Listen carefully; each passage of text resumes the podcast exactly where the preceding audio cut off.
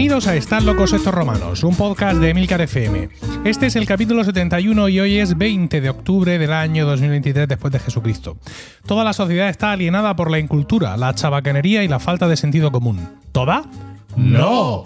El selecto grupo de oyentes de este podcast forman una suerte de aldea gala que resiste todavía y siempre a la estulticia de los invasores, conociendo con asombro y de pelo noticias y comportamientos ajenos que les hacen exclamar, como aquellos irreductibles galos, una frase llena de ironía y sentido común.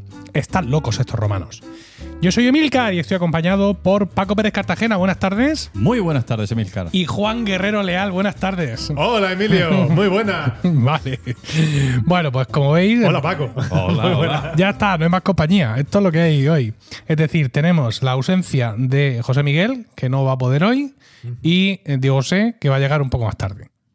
Entonces, ha surgido de la nada, apareció un Juan Guerrero salvaje, Salvaje y Salvador. Sí. Que ibas a decir Salvador. que está haciendo horas extra en Emilcar FM, porque ayer grabamos eh, colegas Efectivamente. y hoy estás aquí mm, cubriendo huecos, solucionando problemas. Porque yo soy aquí el verdadero espíritu de, eh, de la red de Milcar FM. Sí. Tú cuando tienes un problema, yo soy como el equipo A. Sí. Pero a ti cuánto aquí. te pagan por esto? A mí pues me pagan, pues lógicamente. A ver, esas cosas no se, no Ah, se publican, vale. ¿vale? No se publicitan. Bueno, pues eh, aquí estamos. Eh, Juan va a sustituir a. A nadie. a nadie. A ver. Yo no voy a sustituir a nadie. De 71 capítulos, tú grabaste 6. Me parece muy bien. Yo no vengo a ¿Te sustituir crees que eres Di nadie. Stefano? No, no, vamos a ver. ¿Quieres que, que hicemos tu camiseta? Eh, básicamente. Yo lo que quiero saber es qué tal el chaval este que está aquí. ¿Qué tal mi sustituto? ¿Cómo va? El nuevo. ¿Cómo va con ¿El el, nuevo? ¿Cómo va con el nuevo? Pues no sé cómo voy, pero, pero voy aguantando. que ya es algo. Bueno, pero- de 71 6. Pero. Los, los- Bueno, no, los 6, miento, miento. O sea, 6 en tu guardia y luego otros dos esporádicos. Efectivamente. 8. De nuevo salvando ahí el culo Wow. del podcast. Está bien, está bien. Está fantástico, quiero decirte. Bueno, Y aparte, no, no se trata de que grabara seis, sino No. los seis. ¿Mm? ¿Qué? Los importantes. los importantes. ¿Quieres que diga de qué hablaste? No, de- bueno, si me lo sé. Hablé del Vale. Monopoly. A ver, eh, hablaste de la evolución del cómic. Yo he hablado de la evolución del cómic. Sí, lo- los buffets libres. Dentro del capítulo a quién vamos a votar, tú te estudiaste el programa electoral del PP. No, Sí. del PSOE, del PP Yo me acuerdo tú, de Emilio. uno. Te estás En- equivocando, estás leyendo tú. Yo en uno habló de la depilación masculina, que me acuerdo de Luego, luego de las avionetas rompenubes Ese sí, de, lo- de los, de los chemtrails. y de las ondas gravi- gravitacionales.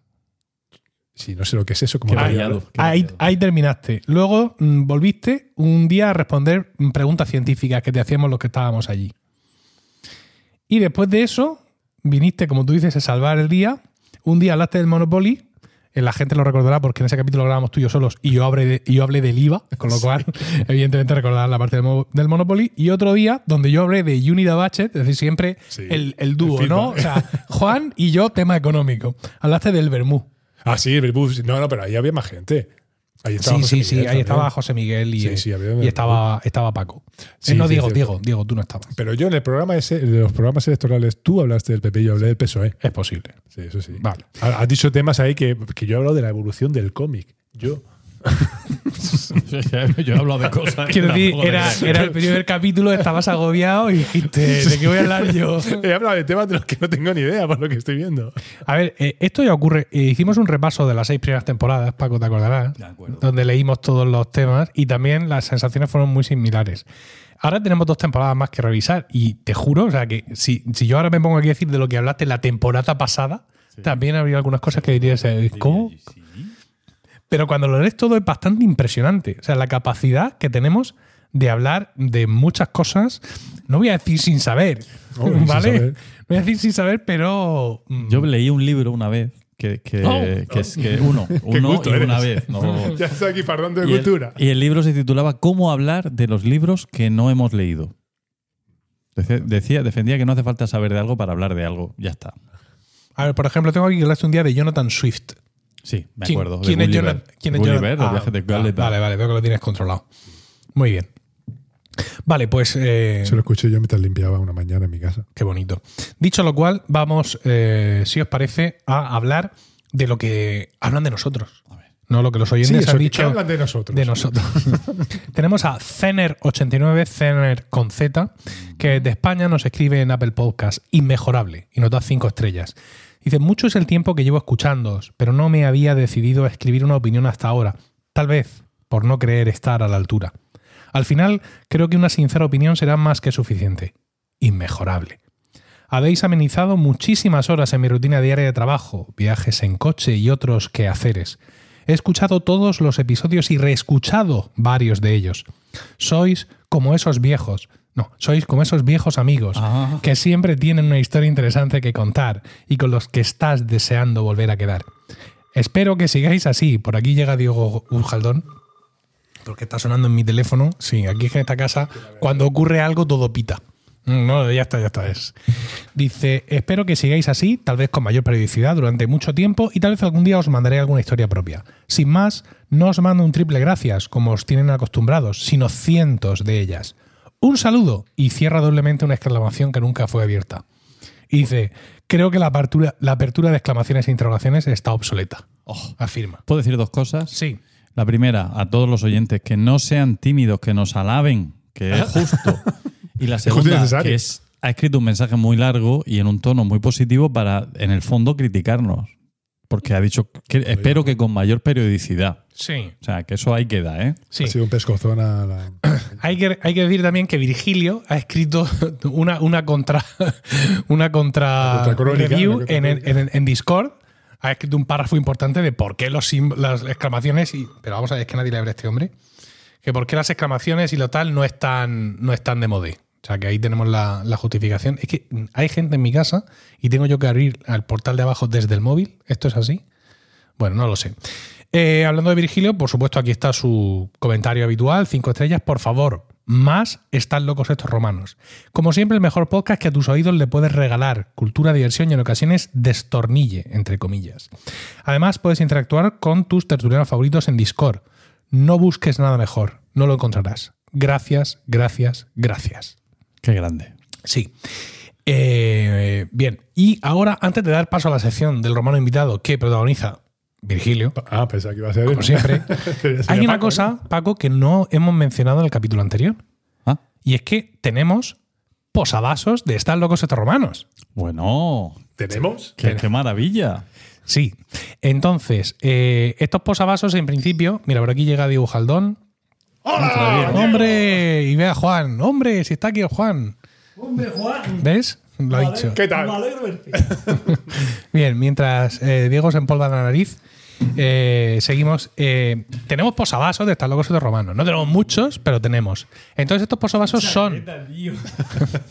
son para regalar a aquellas personas que participen en la sección del romano invitado. Claro. Virgilio estuve por aquí en verano, ya se llevó los suyos y esperamos que Carlos, que nos envió una sección muy divertida sobre Marujito, eh, Sí. nos haga llegar su dirección postal, una dirección postal, para que le enviemos también los dos eh, que le corresponden. Y bueno, pues a ver si esto sirve de estímulo para que... Tenemos a Félix también, ¿eh? Intentaré yo Ah, es conseguir su verdad. dirección. Es verdad, Félix también nos envió, también hay que enviárselo a Félix.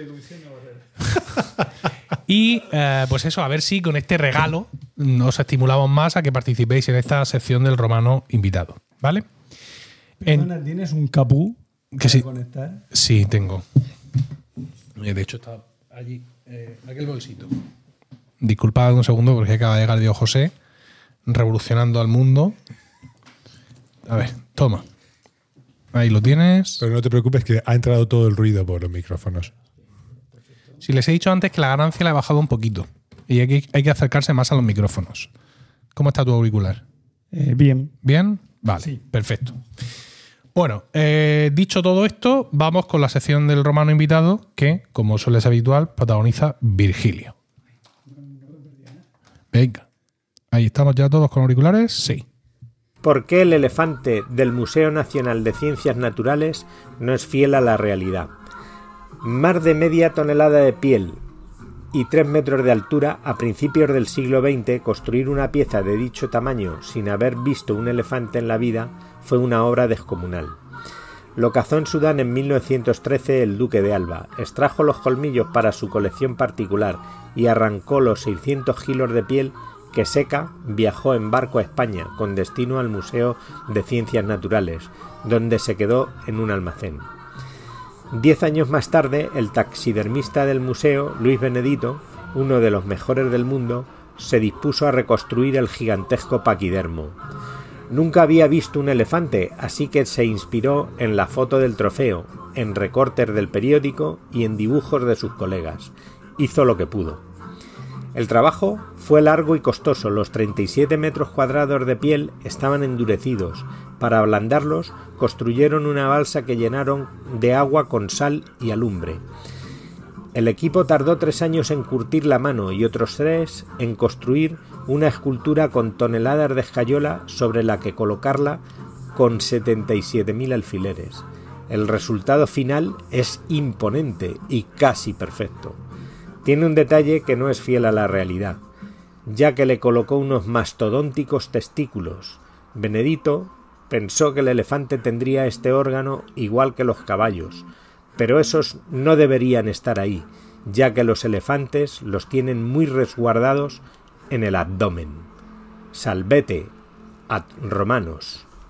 Salve tu coco, Vergili. Tremendo. 77.000 alfileres. Ahí, uno La- al lado de otro. La pregunta es ¿por qué? O sea, ¿por qué teniendo allí el pellejo? O sea, ¿cómo es posible que se conserve tantísimo tiempo sin que nadie lo tire o lo que sea? Y luego el taxidermista dice, ah, ponerme ahora con esto. ¿Sabes? Y me digo tres años a montarlo. Hombre, se supone cuando se llevaron el pellejo ya era con la idea de hacer eso, ¿no? Lo que pasa es que el taxidermista lo vería y diría, pues es que tengo la agenda ocupadísima de momento. Algo así. Mm. Si miráis el teléfono móvil o, la- el dispositivo en el que estéis escuchando este podcast, veis una foto del, elefante este. Y la verdad es que, mm, escuchada la historia, esto es más sorprendente que efectivamente tiene un- un defecto, que es el tema de los testículos, pero por lo demás es un señor elefante. Es un señor mamut, prácticamente, podemos decir ya casi, prácticamente. sí, además me gusta que siendo un elefante así muy grande, pues usa de música de fondo el Rey León, ¿sabes? está, está- está bien traído. Está bien, está bien. Virgilio, las bandas sonoras de Virgilio se también son. Sí.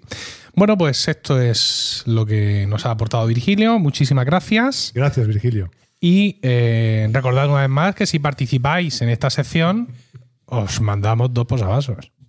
Yo también tengo posavasos. Tú, Ahí ya la- tienes posavasos. Ah, Que Claro. sea uno, que sea uno. ¿Cómo que uno? Uno, que posavasos de romanos es una cosa valiosísima. Pero hombre, dos. Dos intervenciones, dos posavasos. Sí. Bueno. Ah, sí. Bueno. Tres intervenciones, cinco posavasos. Sí. Al final parece que estamos sacando tickets en la feria. Bueno, ¿empezamos? Sí. Venga, sí. pues voy. Voy yo. A ver, que no le dé al botón equivocado, que ya sabéis que aquí ocurren siempre cosas raras. Voy.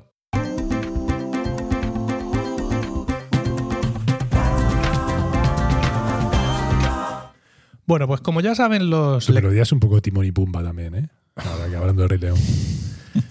como ya saben los lectores de mi newsletter Enfoque Personal, a la cual podéis suscribiros en www.enfoquepersonal.es.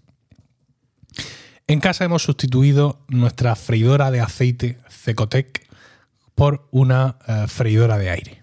Ah, Marca Cosori, que al parecer son las marca, una de las marcas más reputadas en el, Es el Apple de la. en el sector. El Apple no lo sé, pero vamos, desde luego una de las más conocidas. Entonces, bueno, pues evidentemente hay un perder, mucho perder. hay un perder, hay esos re- sabor, quizá. en- no, hombre, en textura. cua- en- no en cuanto a frito, en concreto, ¿no? Porque llamarlo, llamarlo freidora de aire es un un eufemismo. O sea, es como la hamburguesa vegana. todo. Por cierto, en Francia están prohibiendo esto. Mira los franceses. Que lo tontos que son para algunas cosas. Es como los yogures Están estos falsos. prohibiendo llamar a cosas veganas por sus nombres originales. Eso es algún resentido del ministerio. hamburguesa vegana, no. No. Llámalo como quieras, pero no lo vas a llamar hamburguesa por mi huevo francés. ¿Vale? Entonces, bueno, eh, eh, es un eufemismo, sí, porque es que no fríe. No fríe bajo ningún concepto. ¿no? Asa. Entonces, claro, ese es el tema. No es la primera vez que entra una freidora eh, de aire a esta casa, pero sí es la primera vez que lo hace en contra de mi voluntad. Yo fui el promotor de la primera freidora de aire que entró aquí, una Taurus, que era un, engendro gigantesco, eh, de las que en su momento giraban, O sea, realmente era aire caliente y, y como una especie de superficie que giraba. En fin, aquello era espantoso y me decepcioné enseguida, ¿no? Porque prácticamente nada de lo que hacías Porque estás pensando en freidora y ahí no sale nada. conseguías el resultado que esperabas. Mucho pulverizar con aceite, le compré el cestito, le compré el, pa- el- la, la- la no sé qué, le compré el no sé cuántas y al final dije, a tomar por tal. Porque aquello no es ya que no friera, es que tampoco conseguía nada. eh, Comestible. Nada, nada. Y encima tener que soportar la cantinela todo el rato de que fui con mi mujer al, eh, al centro comercial La Noria el día antes de su fecha de, de- de dar a luz. Bueno, Como si. ¿Y qué tiene que ver? ¿Que ¿Ibas a dar a luz ese día? No. Ibas a dar a luz el día siguiente. Entonces, ¿qué más te da? Ha aparecido. Yo. Dime, cariño, O sea, para abrirme a mí la puerta, no, Amor. pero para quejarse sí. mi vida. Reina. Eh, Sí. No- Venga, no acércate, te- acércate al micro. es que no te escuchan. Si te hablas desde. Ha Vale. entrado y ha dicho, mi anécdota no la cuentas bien. Recomiendan mucho ir a comprar freidoras Cariño, si hubieras gigantes dado a luz en tu fecha, no te hubiera pasado eso.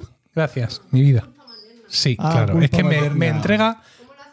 Me entrega los bebés ¿Cómo lo con. en Todos los bebés me los entrega con retraso. es una cosa terrible. Bueno, entonces, aqu- aquello yo lo intenté mucho, pero me decepcioné y dije, a tomar por saco. Fuera de aquí, esto.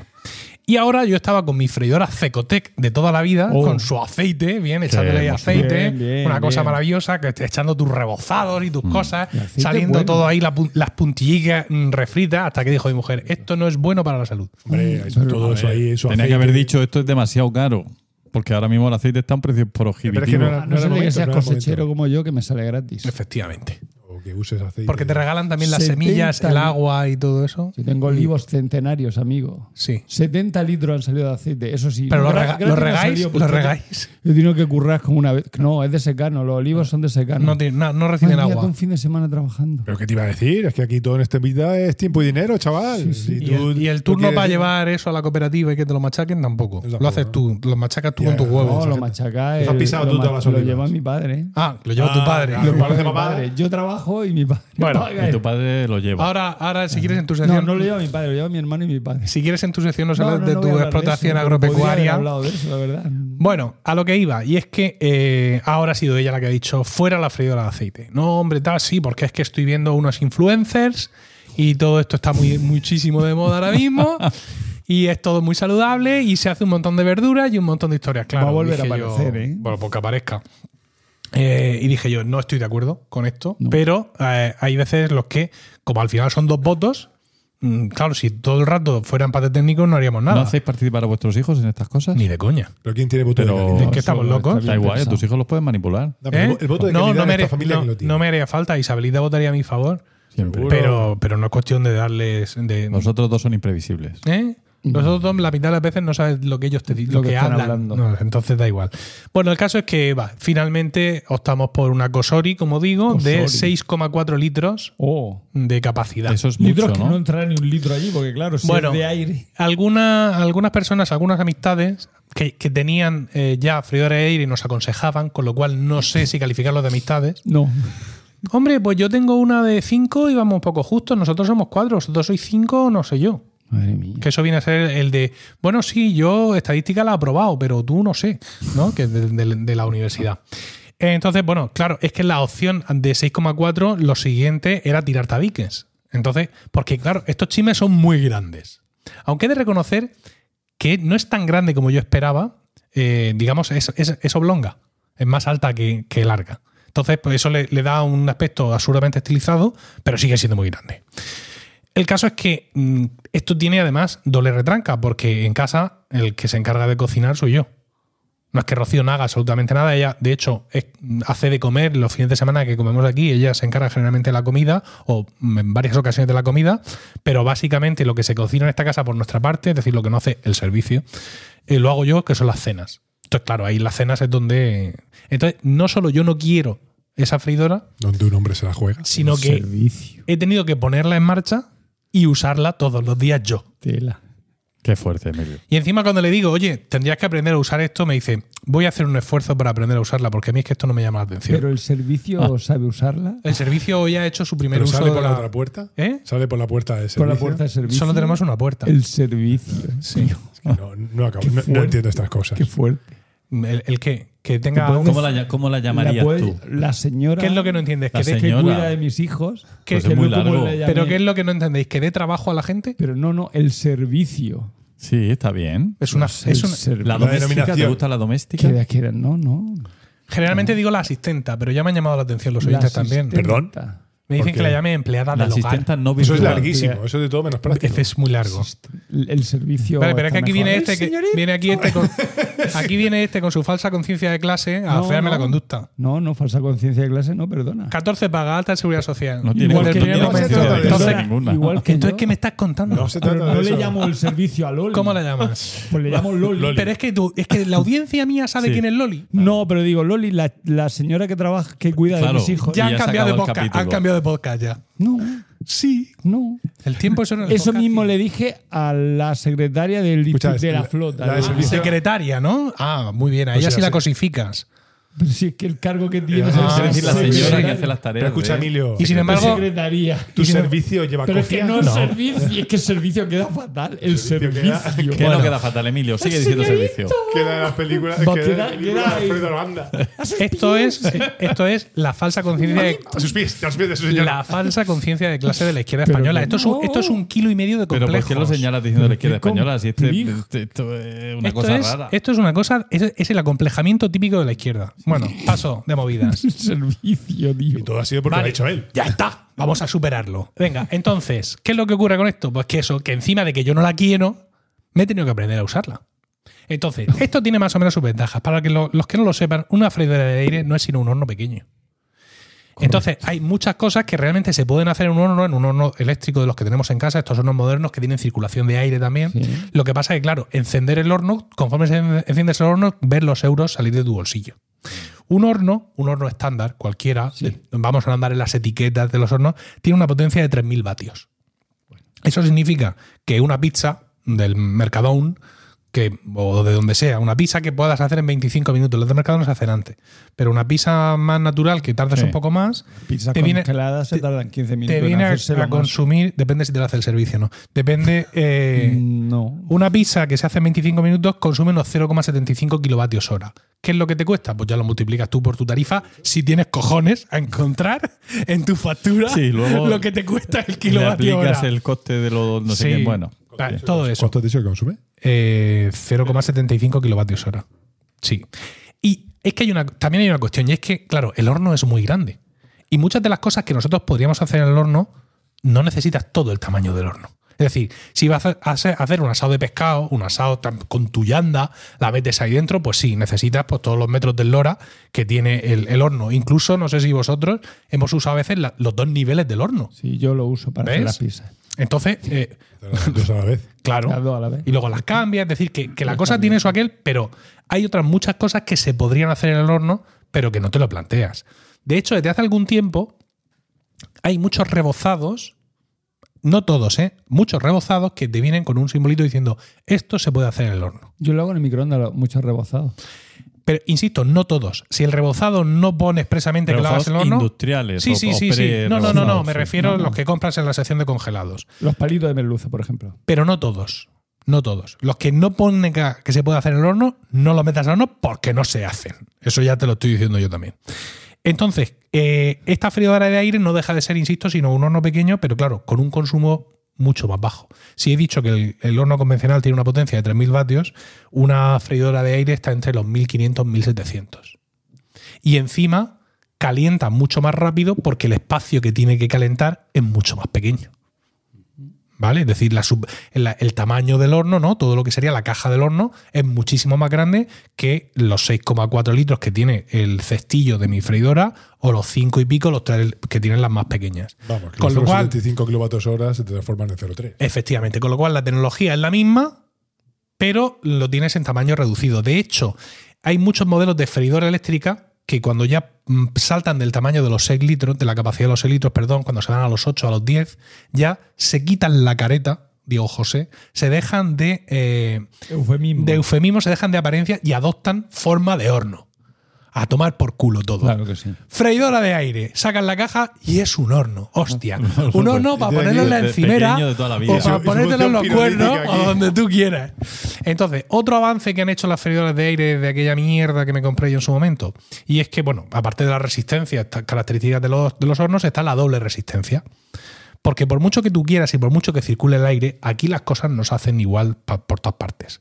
Entonces, incluso en una como la mía, que tiene doble resistencia, de arriba y de abajo, sí hay algunas de las recetas que dicen, hombre, no le va a dañar que a mitad del, del trayecto saque usted el cestillo y remueva aquello con gracejo para que se termine haciendo igual por todas partes. Igual de mal, pero por todas partes. Y bueno, en ese sentido, digamos que el dispositivo está bien parido, el actual tiene su utilidad, el mío además se conecta al internet, tiene una receta, tiene varias preselecciones, que no sé qué, mm, muchas ¿Has cosas. probado las patatas fritas hechas? Ahí vamos, ahí vamos. Eh, sí. Entonces, Esa es la prueba del juego. la Claro. cesta, la cesta ahora mismo viene a ser, viene a ser más o menos como mm, decir, el, eh, para que os hagáis una idea, es como si fuera una jarra que tú tienes de plástico que tienes dentro, ¿no? Entonces coges el asa y tiras hacia afuera y sacas ese efecto. Una cafetera. Efectivamente. Entonces, en la base de eso, tú puedes poner una, una rejilla metálica, un grill que, digamos, está destinado a facilitar a posteriori la limpieza del, de- del dispositivo y luego también a que las cosas no queden pegadas al suelo, sino que quede un pequeño espacio para que el calor, el aire. el calor de la resistencia abajo se distribuya. Como somos más marranos que la araña y nos gusta poco limpiar, ya ha venido, hay una serie de accesorios infinita y uno de ellos, el más popular, son los cestitos de papel. Entonces es un cestito de papel cuadrado, tan cuadrado como lo es el propio, la propia cesta de la freidora, de tal forma que tú los alimentos no los pones directamente sobre la rejilla, sino que los pones sobre la cesta de papel. Y te ahorras más de una fregaza. Yo, por ejemplo, esta semana, que la he usado todos los putos días, Sí, es el infierno de vida, papel de horno. Sí, lo he fregado una vez. Y dirás, ¿qué marrano? No, es que he puesto los cestillos de papel. Efectivamente, equivalente al, al papel de horno, pero ya con la forma. Ojo con esto porque te los vas a encontrar en dos tamaños. Un tamaño mm, de 20 por 20 centímetros que se correspondería con las freidoras de 6,4 litros en adelante y un tamaño inferior creo que de 16 por no sé qué para las otras más pequeñas. Y ya está. Y en esas estamos. ¿Qué es lo que hemos hecho? Pues hemos hecho algunos de los grandes hits de, De la de la freiduría que además directamente demuestran la impostura en la que vivimos. Yo les dije a mis hijos, esta noche, hijos míos, vamos a inaugurar la freidora cenando mini pizzas. Entonces, imagínate el holgorio en la muchachada, ¿no? Pero las vamos a pizzas no se cenar, espérate, vamos a cenar mini pizzas, esto es una maravilla, tendríamos que haber adquirido antes este maravilloso ingenio.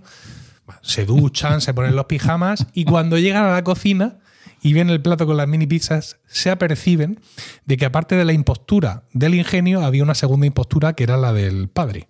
Y es que yo no les- había dicho que eran mini pizzas de berenjena. Hostia. Entonces, tú cortas la, berenjena en rodajas, le pones una cucharadita de eh, tomate. Frito, le, le- pues, le pones un poquito de queso y por si ya te encuentras generoso, le pones una lonchita de pavo bajo en sal. Y todavía No. te están odiando. No sé a qué tal. Entonces, ese primer día mal, porque siguiendo una receta muy optimista, las corté muy gruesas, pero cuando al día siguiente las hice más finas, el resultado fue mucho mejor. A mí es que me gustan las berenjenas. Llegan a salir crujientes y por dentro mm, blanditas. Aquí crujir nadie cruje. ¿Vale? Salvo Me- lo- me- menos los que te venden el producto que te venden. no, tan, crujido, no es tan caro. ¿Cuánto vale? Esta vale, ¿Cuánto? esta vale 189 euros. No, no es tan caro. Pero yo la compré, la compré en los Amazon Prime Day por 149.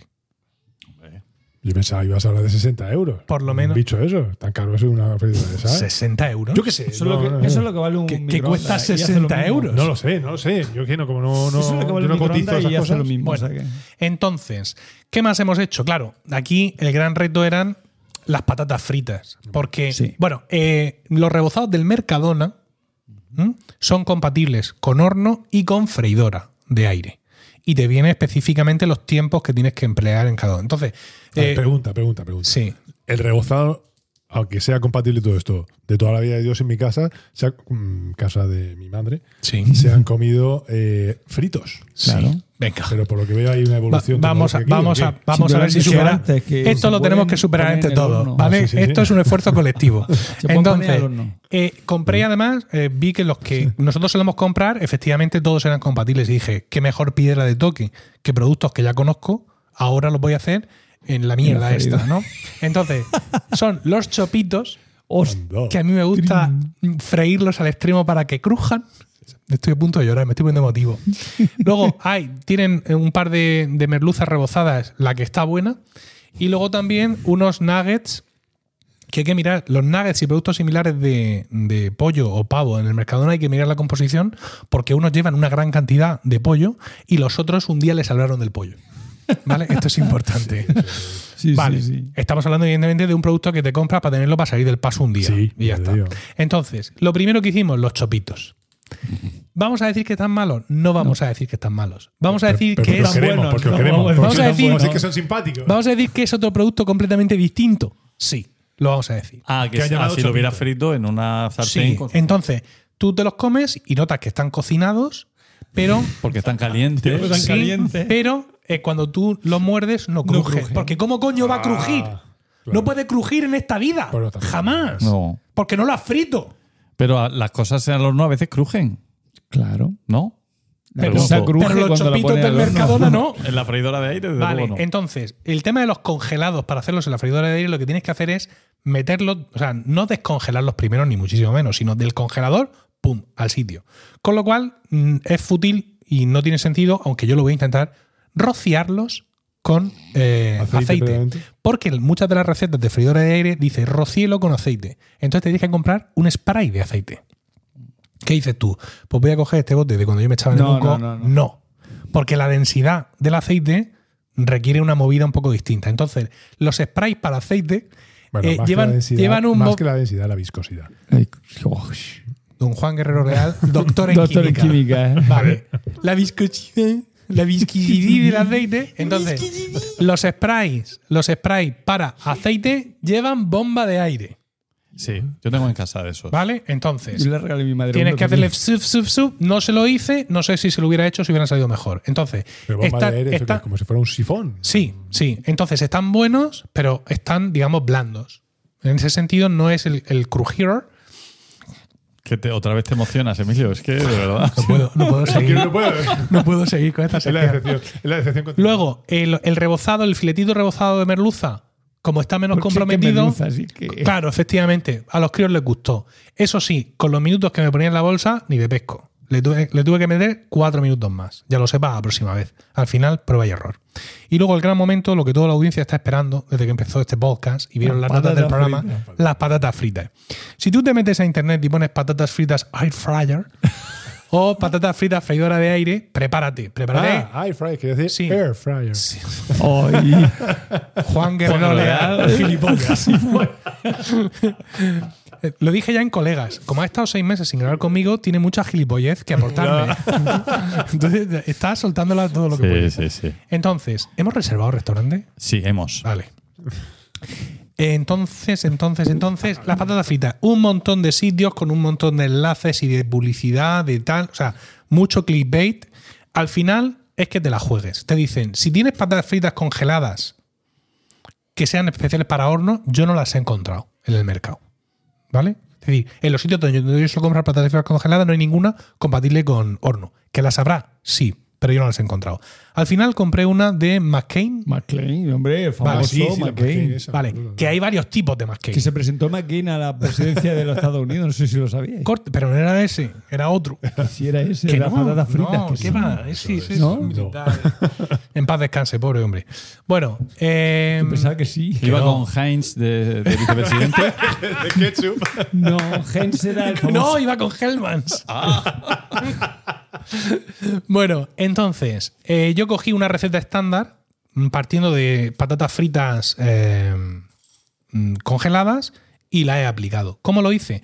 Hoy, viernes, que es cuando estamos grabando esto, hoy comíamos, a la hora de comer era pollo, eh, mulos de pollo, na, na, na, con patatas fritas, que es uno de nuestros platos de, de a la hora de comer. Entonces, claro, yo no podía dejar a mi empleada del hogar, número de Mejor, cotización ¿dónde estamos? 675689110, con la historia de allá te las compongas. Con lo cual, anoche acompañando los sándwiches, hice unas poquitas patatas fritas para hacer la prueba. Y la prueba dio de sí. Entonces esta mañana he generado un PDF que le he enviado por WhatsApp a, a Elisa y un PDF cuyas instrucciones ha seguido y eh, sin ningún problema. Eh, Juan, ¿puedes eh, dar lectura al PDF, por favor? Gracias. A ver. No se sacan las patatas del descongelador Ahí me he equivocado. Hasta justo antes de echarlas. Se precalienta la freidora vacía a 180 grados durante 5 minutos. Se echan las patatas al cesto sin funda de papel, rociándolas con aceite y echándoles sal, pero sin remover. Se pone a 200 grados durante 8 minutos. Cuando termina, se saca el cesto y se remueven las patatas con suavidad, porque estarán a medio cocinar y se pueden deshacer. Un emoticón aquí de, de terror. Se pone de nuevo a 200, se pone de nuevo a 200 grados durante 8 minutos. Bien. Y ha funcionado. Eh, yo también he comido esas patatas y estaban mejor que las que hice anoche, que le faltaban algunos de esos minutos. Claro, O sea, que, que- que tú escribiste esto, digamos, mm, calculando, haciendo una corrección sobre la prueba de anoche, Sí. pero que era una hipótesis, podía haber salido mal. efectivamente. Y sobre todo, tengo muy claro que valen con esa bolsa de patatas McCain en, En concreto, concreto. con ese modelo que he comprado. Si yo compro las del Mercadona o incluso las del Mercadona extra finas, a tomar por saco. Te estás jugando. Efectivamente. ¿Vale? Entonces, pues es una vida de riesgo, Vives en alambre. de azar. Es como tener un coche eléctrico Ahora, y querer tengo- viajar, ¿no? ¿Con dónde cargaré? ¿Cómo voy a cargar? ¿Cuándo estará libre el cargador? ¿No? Pues es lo mismo. Como yo estoy en, en esa historia, pues bueno. Pero que necesitas 20, 10, 21 22 minutos para hacer unas patatas fritas. Sí. lo que es sumando minutos. Sí. Que bueno, que bien. Que Mm. está. Pero Sé que no es lo más grave para ti, pero No, claro, eh, y, y más a la hora, digamos, de. Quiero decir, nosotros todo está muy planificado en esta casa. Todo lo que comemos, cuando lo comemos, las cenas, en ese Pero sentido. de normal unas patatas fritas en una sartén, ¿cuánto se tarda? pues Es mira, mi, no- freidora Cecotec. No, pero no, no, no. no. Otra vez. Estoy hablando de Mi una- fre- en una sartén. mira, en una Pero, sartén, ¿la si es buena, o la has vendido? en 7-8 Ahora. minutos las has hecho. A ver, mi freidora Cecotec tardaba en calentarse 7 minutos. Y luego las patatas fritas, una vez más, en función de cuántas hechas y del grosor de las patatas, pues cada, mm, cada cesto, Tonga. cada tonga, efectivamente, pues te puede dar 5 o 6 minutos, dependiendo. Y estoy hablando siempre de patatas fritas congeladas compradas del supermercado, no de las que tú cortas, etcétera. Bueno, la receta de las patatas fritas caseras, es decir, la que tú pelas y cortas, es inenarrable. Sí. Porque hay que lavarlas, hay que secarlas una a una, No hay que hablar con cada una de ellas y explicarle que ahora van a vivir en el estómago de un niño y le van a hacer feliz. O sea, porque hay que quitarles el almidón, porque no sé ahora qué pasa con el almidón. Y una movida tremenda. No, Por eso no es dije, que pase- congeladas. Es que para freírlas el almidón no, no va bien, pero eso hay que lavarlas y secarlas. Si Dios hubiera querido que no comiéramos almidón, nos hubiera dado patatas sin almidón. Díselo a, lo- a los belgas, Eh, ¿Qué les pasa a los belgas? Que fríen las patatas fritas con... Fríen las Con patatas fritas. mantequilla. ¿Qué? ¿Con mantequilla? ¿Es eso? No, no, con mantequilla no. Pues Con, con grasa de... con manteca de buey. Oh, qué bueno. Ah, pero porque los, si los belgas son especialistas en patatas fritas. Y la fríen, Eh, la fríen varias veces. Hacen varias, Sí, varias va- fríen, refríen y vuelven a freír. Claro, para ellos esta receta será un cachondeo. ¿Cómo? Solo 15 minutos. Madre mía, pero no tengo ni para Saludos a empezar. nuestros oyentes belgas. Sí. Claro, yo una vez, cuando a hablar una vez de Bélgica, lo pero no me comentaba, eso una vez lo comentaba, digo, pero es que eso tiene que ir de colesterol hasta arriba. Pero tú no comes chorizo. Claro, Tuche. efectivamente. O tocino. O tocino. Esta es mi vida. Ahora. Pues nada, haga hay que agarrarse fuerte, que Sí. ya pasará. A ver, la parte, la parte buena que efectivamente voy a poder comer más verduras. Mm. ¿La parte buena cuál es, dices? que voy a poder comer más verduras. Mm, Que, que a mí me apetece también. O sea, toda la parte, digamos, del verdurismo me apetece. Pero a mí las verduras me gustan más así a la plancha, están más ricas, ¿no? Sí. Ya. sí. Sí. sí Quiero efectivamente. decir que con la freidora de aire. en fin. Es que nosotros ya lo sé, ya lo nosotros sé. casa- A ver, no casa piedad, nosotros Diego. no somos de no somos de, de freír, freímos muy poco. Somos No, de- yo somos tampoco sobre todo soy de de plancha. freír. Porque no tenéis pero- una freidora Cecotec. No, incluso los huevos los, eh, no llegan a ser fritos, pero A la plancha. son a la plancha. Qué buenos. Sí. Pero a, la a fritos están mejor. Pero, hombre, Sí, fritos no, con no. aceite de oliva extra virgen sacado de mis propios olivos, eso es. Claro. Qué rico. Tengo que Con- decir también que, por lo que tú decías de- del dinero, la decisión se ha precipitado porque había que cambiar el aceite a la freidora. Entonces, claro, era, era- era- no, era un punto de inflexión. Es decir, invertimos, ¿no? O sea, reinvertimos en la freidora o Está tremendo. paramos aquí. Pues esta freidora CQT que me estabas preguntando tú, Diego José, si la había tirado ya o tal, tiene un sistema muy ingenioso de decantación, porque el problema, uno de los problemas de la freidora de aceite es cuando toca vaciarla y limpiarla. Sí. Entonces, esta tiene un depósito de plástico que va debajo de la cubeta, tú accionas un mando, entonces se abre un orificio en el fondo de la cubeta y todo ese aceite pasa al depósito de abajo de plástico. Tú lo dejas ahí que pasen las horas, porque como el aceite es viscoso, Sí. eso tarda lo suyo. En la cubeta se quedan todos los restos físicos, porque hay un filtro para que esos restos no pasen. Y al final tú Cuando sacas. dices físicos, quiere decir sólidos, ¿no? Es que Sí, la- sí, el sí. aceite también es Hemos físico. Si es que lo has traído tú. Yo que. Entonces, tú sacas la- esta bandeja. A ver. Sí. no por- pero tiene un poco de razón. ¿no?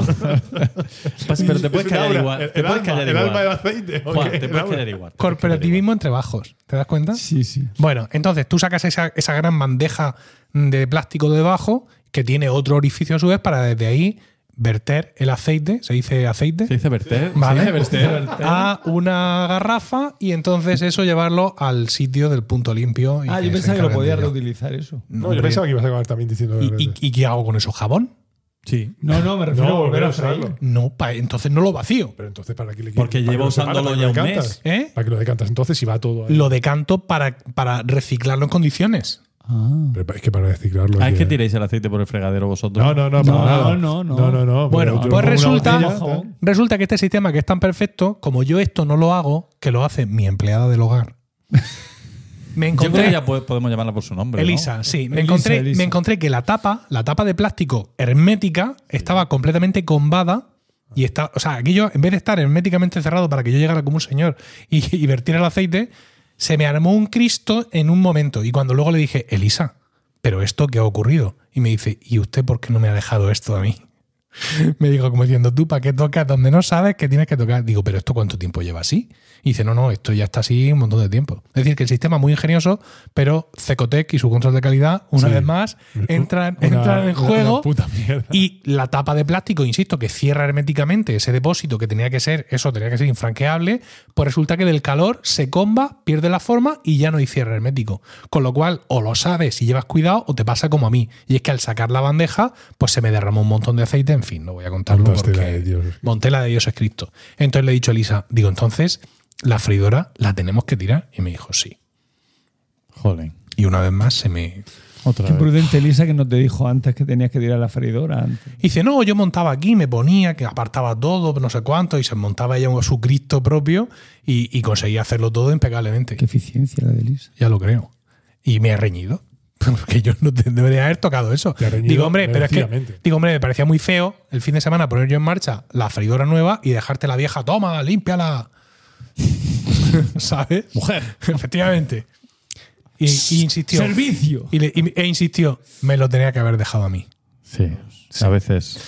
Bueno. Bueno, pues eso. Ah, ¿Te das cuenta de que bon- no bonita solo- historia. ¿Te das Sí. cuenta, Diego José, de que no solo eh, es el servicio, sino que además le habla a usted? Sí, sí, sí. ¿Eh? Qué fuerte. Porque a ¿Eh? mí Te- Loli no me habla de usted. Sí, efectivamente. Pero A Elisa. mí me habla de tú totalmente. A ver, Elisa es, No, lati- sí, sí. es latinoamericana y ya sabes que el usted eh, ahí está más, Ah, sí, sí, sí. Claro. más en tal. Sí, sí, no, no, sí. No, estoy siendo irónico. Ni es buena, sí. Sí. Vale, pues todo esto. Pues Muy bien. Muy Una interesante. sección agridulce, ¿verdad? Mi hija se No. compró una para hija. cuando se iba a Salamanca, Sí. en previsión de que allí no hubiera horno Para no viajar o yo sola. que sé qué. Sí, Y mi mujer le compró una freidora de aire. sí. Eh, hicimos la prueba en casa de, de cocinar algo y yo automáticamente dije todo lo que tú estás diciendo. Digo, esto, es- esto no me sirve para nada. Ni me sirve ni de horno, ni de freidora, no me sirve de nada. Mm. Nuria quería comprar una para casa, pero ahí yo impuse fin, mi varonil criterio. Masculino. Ah, Sí. Total, que espero que no oigas esto, Nuria, pero si lo oyes, que sepas que, Que te quiero. aprecio. que te quiero. dijiste Sí o el segador que vale 600 euros o, o la freidora. Y No, pues yo, el segador. yo esta vez pues me ha tocado ceder. Y ya. No, pero me ha resultado muy útil esta sección porque mm, yo era una era un artículo, un concepto Sí, que tenía ahí en mi radar y me ha servido para Pues, para evitarlo. Para evitarlo, por sí. Ah, Y por- sobre todo la bronca que me habría caído con mi mujer. Imagínate Vuela abajo, vuela abajo. después de. Claro, A ver, yo, pese a que odio el, el- el instrumento, me voy a emplear a muerte. Evidentemente, me está ocupando un huevo de sitio en la cocina. Ya sabéis que además que los accesorios de cocina, los pequeños electrodomésticos, son mi, encanta, son mi pasión pasión ribereña. totalmente. Entonces, porque he encontrado uno que odie, eso no va a minar mi entusiasmo. Y voy a intentar hacer de todo y aprender cosas Sí, y tal. complementos. Cuando te amarga la existencia, tú te buscas tu compensación, te sacas tu hacedor de, de- de tortillas Sí. y ya te compensa. En palo. ¿En palo En- en o el palo. otro? No, no, no, en palo. En palo, palo, en en palo, el bueno, el del palo. El stick. Es verdad, hace tiempo que no me hago una tortilla stick. en palo. bueno, pues ya está. ¿Seguimos? El Apple Stick, el Apple Omelette. ¿Seguimos? Sí.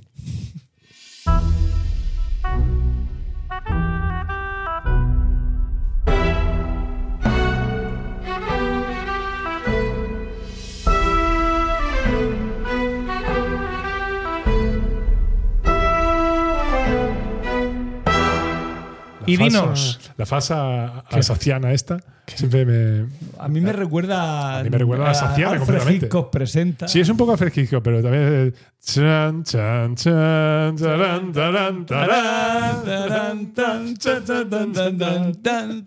¡Hey! Y dinos, Paco. ¿De qué nos vas a hablar hoy? Pues una vez más y sorprendentemente, mi tema tiene un montón que ver con el tuyo, Emilio. No ¿Qué sé cómo lo hacemos. Ostras. Porque yo voy a hablar de Diógenes. Hombre, Ah, touché. No, no, pero porque te ríes.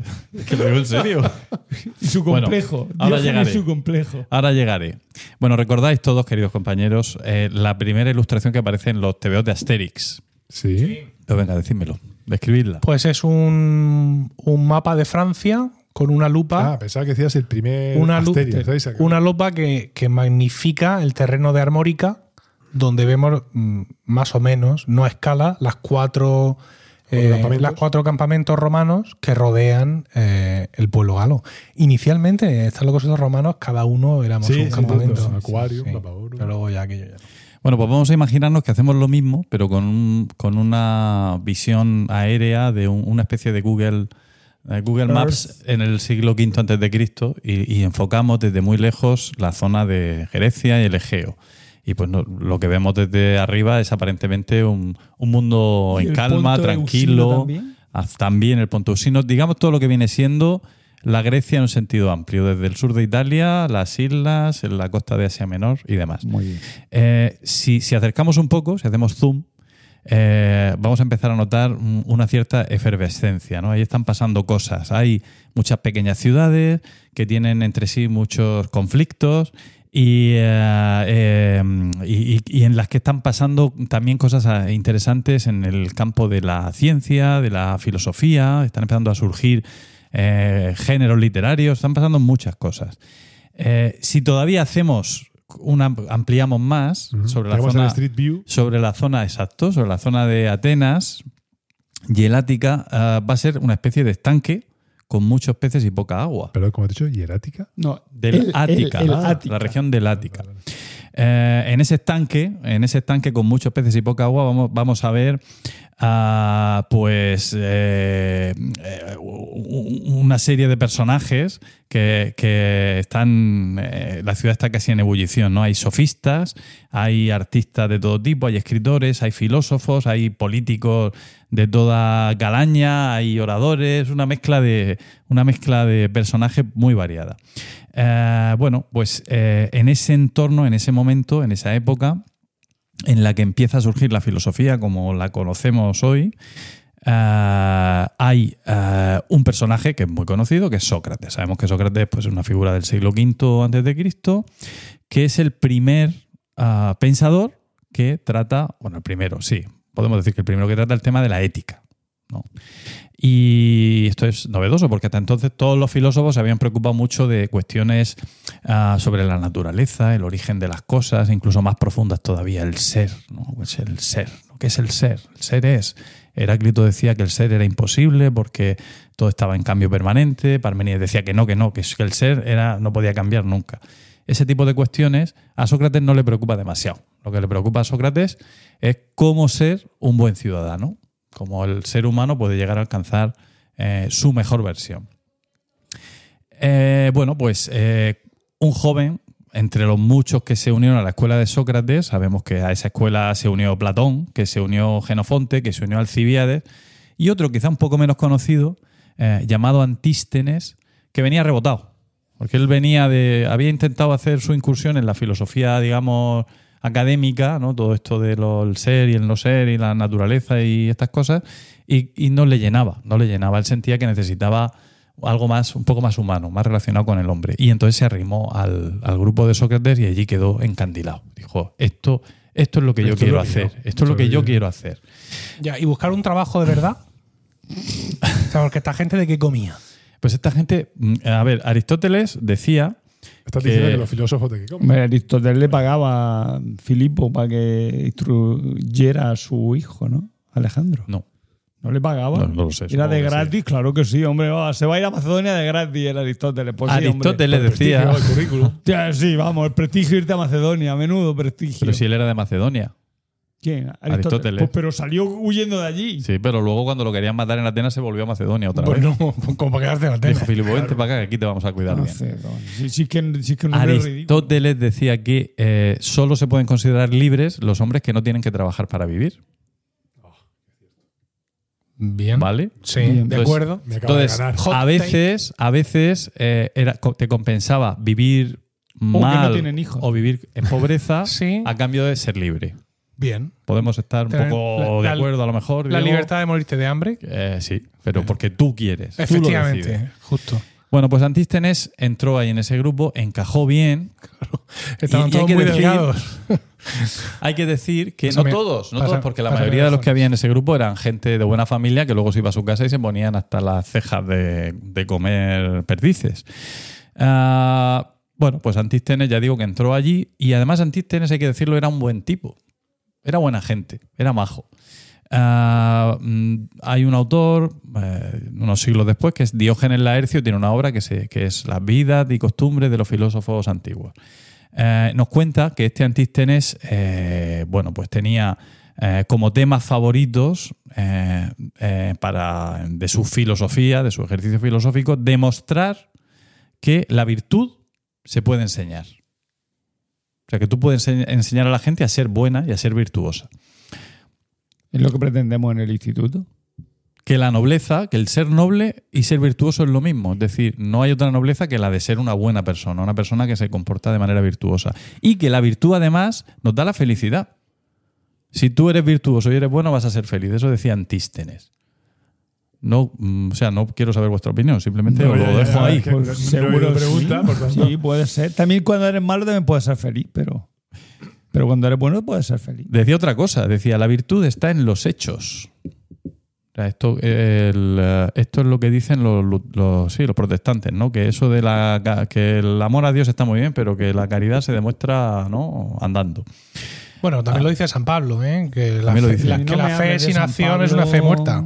Bueno, No me hables de San Pablo, que menudo No me- hijo de, no voy a decir hijo de puta, pero con ganas me quedo. Por favor. Hombre, es que gracias a él mm, el ¿Qué? sexo pues debía ser un impotente de miércoles, por no decir de mierda. Ah. Entonces, gracias a él, tenemos toda la movida de que no, se- de que no podemos ir al matrimonio, eh, tenemos que ir limpios y vírgenes y puros y gastos y todas esas cosas. y eso ha condicionado tu vida enormemente. Ah, sí, correcto. Eh, no quiero comentar, pero creo que sí. comenta, comenta. No, no, no, no, no, pero creo que sí. tú Es- y yo sabemos que sí. Pero eso a ti te ha conducido a donde estás ahora, que es donde querías estar. A la virtud. Sí o no. Sí, Sí, sin duda. sí. Sin Vale. duda. Seguimos. Gracias. Entonces, gracias San Pablo. No, no, no, gracias San Pablo, no. Sí, sí, vamos, y las duchas frías que me he tenido que pegar, eso, eso no está. Nada, nada. Venga. La virtud, decía Antístenes, está, por tanto, en los hechos y no requiere ni de muchas palabras ni de conocimiento. Es decir, esto de ser muy listo y hablar mucho, esto no, no ayuda a la virtud. Entonces, esto es, y aquí viene la relación con lo que decía Emilio antes, todo esto es impostura. Ah, decía también, eh, siguiendo con ese razonamiento, que la impopularidad es un bien. Ser impopular es bueno, porque normalmente ser popular significa ser falso, ser un impostor. Ah, y que el sabio mm, el Papa Francisco es, es popular y, y- y no es un falso impostor. según lo- Contén un poco el anticlericalismo un rato. Déjalo seguir. ¿Vale? Es que me Luego en, tu, con San Pablo. luego en tu sección hablas mal de la iglesia. Ahora No, deja, voy a hablar déjalo de la que monarquía. estamos 500 años Mal. antes de Cristo. ¿Vale? No, no los metas en el ajo. Decía también que el sabio vivirá no de acuerdo con las leyes establecidas, sino con su, con mm, su propia ley que se tiene que basar en la virtud, que se casará con el fin de engendrar hijos, uniéndose a las mujeres de mejor planta. En eso yo creo, o sea, ahí se nota que era Bien un mirado, bien filósofo, mirado, bien visto. una persona que pensaba, ¿no? Claramente. Y que conocerá el amor. Pues solo el sabio sabe a quienes hay que amar. Esto yo no lo veo, pero no vamos a discutir porque no es lo que me interesa. Hombre, desde el punto de vista genético, tiene toda la razón del mundo. Uno busca siempre en una pareja lo- el mejor fenotipo para reproducirse para que su descendencia mantenga lo- los mejores caracteres. Básicamente lo que está diciendo. Uno se casará, eh, buscará la mejor, la más agraciada. Pues bueno, lógicamente. el- Muy darwinista. Sí, bueno. Y luego lo del amor, por, por otra parte, mm, pues de- lo que siempre se ha dicho, ¿no? De la homosexualidad eh, en la antigua Grecia, ¿no? ¿Qué se ha dicho siempre? Ese es que es un tema. Claro.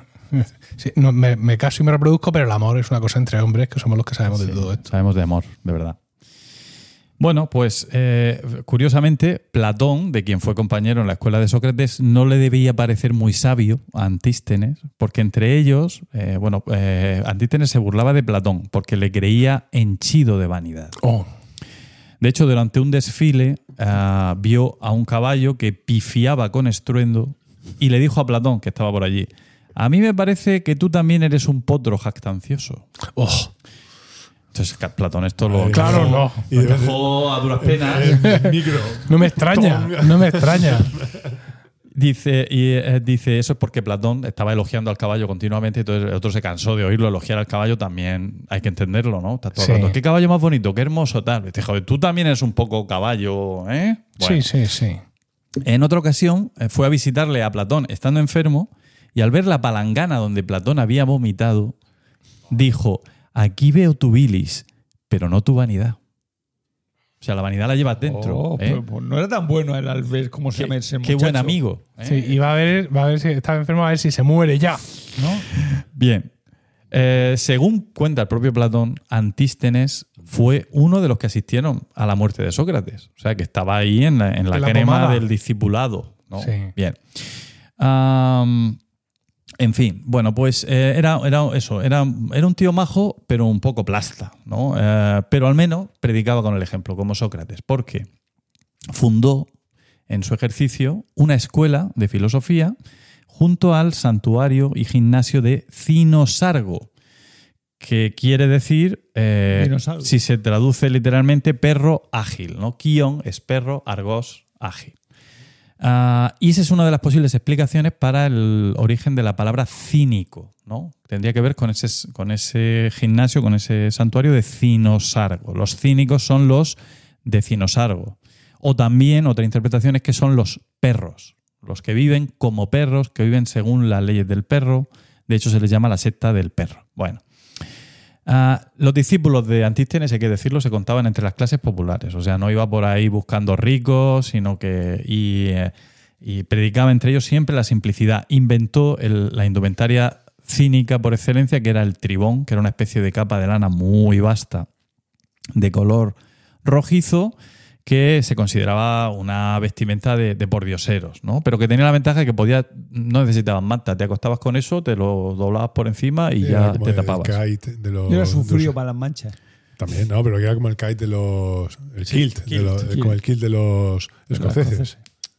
Bueno, ah, pues de hecho los atenienses prohibieron la entrada con el tribón al teatro porque decían que, que de, la, de la mala calidad de la tela y del color que tenía ocultaba la- la- las chinches y las pulgas no se veían. Entonces a ellos les gustaba que se vieran bien, por lo que fuera. Bueno, pues entonces... Pero esta gente también era, era muy de de blanco, ¿no? A todas esas cosas. Eh, bueno, eh, sí, no sé. El tema de los colores, eso el blanco No me sé, suena más al candidato en Roma y a todo eso. No, pero que te, yo qué sé, la, la tradición, a lo mejor es toda una cuestión de, de Hollywood, pero yo siempre en las películas y en los Sí. libros siempre he asociado la vestimenta de, pues, de, de la gente. en Yo general. tengo que pensar que la, la gente normalmente vestía con los colores de la tela sin teñir. O sea, de lo, cruda. lo- lo que diera, si él era de una lana color grisáceo, pues gris o lo que fuera. Luego ya habría quien teñiría la ropa, lógicamente, por, por gusto y por moda, y, y sería gente con mucho dinero, claro. Habría de todo. Bueno. Ah, pues a esa escuela llega, ah, llega un joven, un buen día, llamado Diógenes. Diógenes viene de, de fuera. ya hemos llegado. Eh, viene de fuera como tantos otros. Eh, Atenas se ha convertido en un centro, eh, en un polo de atracción y, la gente viene de todas las regiones del mundo griego allí buscando estar en el meollo, ¿no? Como Nueva York, París, Londres, son ciudades que atraen. Y se arrimó rápidamente a Antístenes. Ah, pero Antístenes no le quería como discípulo, pero se puso tan pesado Diógenes que al final lo tuvo que aceptar y lo admitió muy a su pesar. ¿Cuál fue a partir de ese momento la forma de funcionar de nuestro Diógenes? Pues básicamente ir por ahí dando el coñazo a la gente. Él se dedicaba a ir por Atenas, ¿no? Mendigando, porque él no trabajaba, Ah, pero en que tú le dieras una limosna no era en absoluto garantía de que te fuera a tratar bien, sino probablemente al revés, ¿no? Es decir, te dabas una limosna y seguramente te iba a insultar o te iba a echar algo en cara. Esto está muy en la tradición también de Sócrates. Recordemos que en la apología de Sócrates, cuando se está defendiendo, Sócrates le dice a, lo- a todos los atenienses que están allí eh, decidiendo si lo van a matar o no. Gilipollas. Dice, difícilmente encontraréis otro hombre como yo a quien el Dios ha puesto sobre la ciudad, aunque el símil parezca ridículo, como el tábano que se posa sobre el caballo, remolón, pero noble y fuerte, que necesita un aguijón para arrearle. Así creo que he sido colocado sobre esta ciudad por orden del Dios para teneros alerta y corregiros, sin dejar de estimular a nadie, deambulando todo el día por calles y plazas. Esto es lo que decía Sócrates y esto, poco subidito, al ¿no? final, sí, bueno, no salió muy bien. ya- no, no. Yo soy aquí el, el enviado de los dioses para. sí, sí, sí, sí, sí. Dice, aunque el símil parezca ridículo, también da la posibilidad de que Bueno, a lo mejor. sale la modestia. Bueno, eh, ¿qué cosas se hacía? Por ejemplo, tenemos ejemplos de en la obra de, de Diógenes, Laercio, es el que cuenta todo esto. Por ejemplo, le invitaron a un banquete a Diógenes y dijo que no iba a asistir porque la vez anterior no le habían dado las gracias. Eso, orgullo, ¿no? Decía... Vanidad a tope. En un banquete también empezaron a tirarle huesecillos como a un perro. ¿no? Se reían de él. Y él se fue hacia ellos y les meó encima. Como un perro. ¿no? La relación con el perro, la escuela de los cínicos, también que decíamos antes. ¿Era austero? Sí. Era muy austero. Decía que de las cosas de mucho valor, que las cosas de mucho valor se compran por nada. Y viceversa. Una estatua se vende por 3.000 dracmas y un cuarto de harina por dos monedas de cobre. Él no, eh, no entendía esa transmutación de, lo- de los valores. Ah, también era desvergonzado. Una vez que se masturbaba en público en medio del ágora, la gente se lo echó en cara. Chacho, Claro. Diógenes, vete por ahí. Con a todo tal". eso ahí Bueno. colgando, hombre. Y él dijo, mía, ojalá fuera, ojalá fuera posible frotarse también el vientre para no tener hambre. Bien traído. Eso. Bien Mira, traído. mira. Ahí no podemos sino darle la razón, ¿eh? Una vez le pedía limosna a una estatua. Y la gente preguntaba, ¿qué, qué hace Diógenes? Y dijo, me acostumbro a ser rechazado. Qué necesidad. Aquí era un poco melodramático, quizá, un poco apelando. Un poco de necesidad de casito la- tenía, ¿eh? Sí, sí. Iconoclasta también se metió con Platón. Sabéis que hay una definición muy famosa de Platón, eh, que el hombre es un animal bípedo implume. Dijo Platón, ya, ya lo he clavado, esto es el hombre. Y, ah, y- y Diógenes, que precisamente se pasó su vida intentando encontrar un hombre de verdad, porque decía que no había ninguno, que todos eran falsos hombres, desplumó un gallo, se lo llevó a Platón a la escuela y dijo, aquí está el hombre de Platón. Desde entonces, Platón... el gallo-. Diógenes como Alaska, ¿no? Me arrastraré, suplicaré, sí, un hombre de verdad. ¿Por Efectivamente. dónde va a salir este? Ya, ya, ya, me ha costado. Sí, sí, era igual. Es que estar locos estos romanos es esto. O sea, es toda la cultura de la humanidad completamente circulando entre nuestras mentes. Cualquier conexión puede ser hecha en cualquier momento. Estoy de acuerdo. Por esto pagáis estar locos estos romanos. Bueno, no pagáis. ¿Nosotros? pero debería- deberíais de pagar. Sí, hombre, claro, a grandes voces. Bueno, que dijo que Platón arregló luego la definición y le añadió y de uñas planas Ah, para evitar el. para que vean que le volvieran a tirar un pollo a la cara. También tenía, no siempre era tan, tan eh, cáustico, ¿no? También tenía, mm, por ejemplo, la definición de la bondad. Decía que los hombres buenos son imágenes de los dioses. Se paseaba todo el día por Atenas, de, de día, con una lámpara encendida. Decían, Diógenes, ¿qué haces, Diógenes? ¿Dónde vas con la lámpara si es de día? Decía, busco a un hombre. Como el anuncio de Jax. Y a Solo que no se bajaba la pechuga ahí. a quienes le decían, eres ya viejo, Diógenes, descansa, les contestaba, si corriera la carrera de fondo, ¿debería descansar al acercarme al final o más bien apretar más? Ostras, ¿Eh? Diógenes. Bueno, El símil de carreras te ha llegado a ti, ¿eh? Sí, sí, sí. Él también corre. Él también corre, eh, más, más que Oye, yo, además. Oye, oye, yo también. ¿vale? Pero es menos épico lo tuyo de la, la ruta. La ruta de las fortalezas, todo eso. Bueno, y si no, aquí el chaval con la bici. Tú en el Coliseum. Oye, y la calistenia de Emilio que no hemos hablado, pero eso es otro día, otro tema. Está- Yo pensaba que ya había hablado aquí yo esto. No. No, no, no. Vale. Tenemos que ver cómo van tus dominadas. Mal. Mal porque estoy lesionado esta semana, pero. Oh. Bueno, yo al Diógenes este lo estoy viendo un poco protagonista, además. Espérate, un día se le acercó a Alejandro Magno, Ah. porque Alejandro ¿Quién- Magno, Alejandro Magno se las daba, pues uno que conoció a No, Diógenes. no, quiero decir, no. ¿Quién se acercó a quién? ¿Alejandro? A, Alejandro a- Magno fue a buscar a Diógenes a Atenas, después de conquistar medio mundo, porque él se las daba de, de tío, o sea, de persona culta y que le gustaba apoyar a, la a los filósofos. De hecho, su maestro fue Aristóteles, etc. Y se acercó allí y, y a donde él vivía, que él vivía eh, en una tinaja y, estaba sentado ah, tomando el sol. Y se acercó este con sus 15 o 20 ah, acompañantes a caballo eh, eh, y le dijo, pídeme lo que quieras. Y él contestó, Apártate, que me tapas No me hagas sombra. Algo así, algo de eso era así. quita que me haces sombra, ¿no? O también, otra anécdota sobre ese mismo encuentro, dice, le pregunta a Alejandro, ¿no me temes? Y le dijo Diógenes, ¿por qué? ¿Eres un bien o un mal? Él respondió, un bien. Y dijo, pues entonces, ¿por qué te voy a temer si eres un bien? ¿no? Dice que, que, que no se cortaba, que no se amilanaba ante los Sí, que no, poderosos. que los Era un tío que los tenía bien puestos. Ah, bueno, al final, eh, los atenienses, que podemos presumir que le podían haber tenido un poco de manía por este comportamiento así un poquillo, ¿no? Ah, de chulesco, incomodar, provocador, ¿no? Bien. Eh, le cogieron cariño. Cuando falleció, eh, le erigieron una estatua de bronce, aunque él había pedido que lo dejaran al aire que lo- se lo comieran los perros y tal.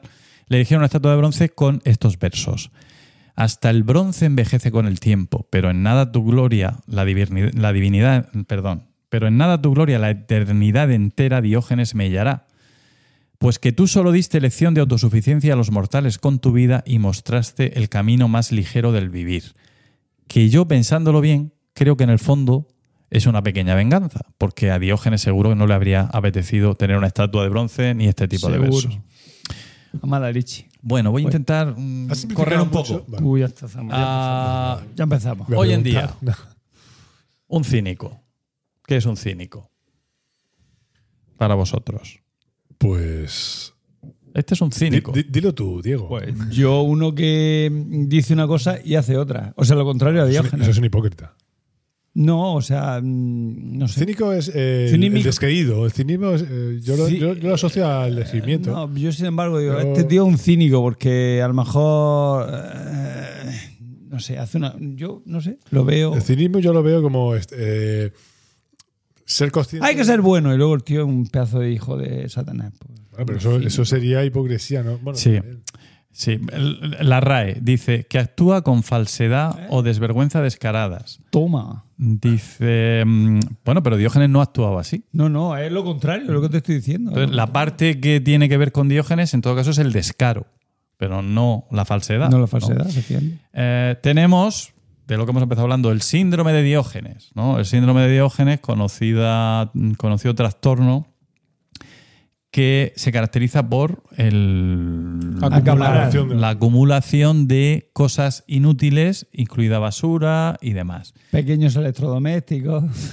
Y Ha tenemos dicho también, cosas inútiles. últimamente, muy de moda, el síndrome de Diógenes digital. Total. Sí, el Diógenes digital. sí. ¿Y esto qué? Juan, ¿Qué acabo de completar los tres anillos. Enhorabuena. Sí, sí, ya, te lo acabo de enseñar y no me has hecho caso. me has ignorado. No, el Diógenes digital es almacenar basura digital, almacenar toda clase de información que no necesitamos en nuestros ordenadores, de páginas web, en nuestros favoritos, fotos antiguas, documentos, vamos, toda clase de información digital perfectamente prescindible en nuestros dispositivos. Pero yo creo que hay ahí un, además un hincapié a los elementos multimedia. Es decir, lo que es descargar y acumular películas, series de televisión, música incluso, más allá del uso, del uso que se le da, ¿no? No ya que, que jamás vas a ver, sino lo que sería peor, que jamás vas a volver a ver. Porque lo que te has descargado y no lo has visto, capaz que un día lo ves. Pero lo que te has descargado y lo almacenas y ya lo has visto sabiendo lo que dejas vas a ahí en un disco duro. Sí, sí. Y además vas acumulando discos duros, etcétera. Esto es, es menos lesivo físicamente, pero a nivel de trastorno intelectual Bastante. eh, no le va a la zaga. Bueno, pues. Yo he eh, sufrido Yo soy un Yo poco yo lo sufriendo. digital y me, ya me quité. Yo soy bastante Yo- yo- ya salí, Sí, de, salí de es un problema, pero, pero un problema porque, porque tiene- la, la- la disyuntiva está entre destruir o seleccionar. Y claro, lo fácil es destruir. Pero es- mm, Lo fácil es almacenar. Lo No. fácil es decir, no, me lo guardo no, por- para, mí, para mí no. Por Yo, si yo, acaso. fíjate, yo en ese sentido, eh, yo no tengo guardadas ni muchísimas fotos, ni yo, yo selecciono antes y luego lo que no, me sirve lo, lo fotos, elimino. Tengo todas las que quieras y más. Mm. Pero de hecho, mi gran problema es siempre de almacenaje. Pero mi- el, me bajo archivos, me bajo eh, libros, me bajo música, vídeos, lo que sea. Y mm, algún día los veré. Ah, y tengo carpetas y carpetas pendientes de ser ordenadas. Yo también. que, Yo, mira, hasta hace cuatro o cinco años, no mucho más, y te recuerdo que mi carrera de podcast y son 16 años, yo guardaba mm, los brutos de los podcasts. Es decir, cuando yo eh, un podcast como este lo edito, en este caso en una aplicación que se llama Hindenburg, ahí hago todo el montaje, etcétera, y luego de ahí genero un archivo MP3 que es el que escuchan los oyentes. Pero luego está el archivo de Hindenburg, ¿no? Ese, ese bruto del cual yo saco. Y ese bruto, pues, ocupa lo mismo o más que el resultado final.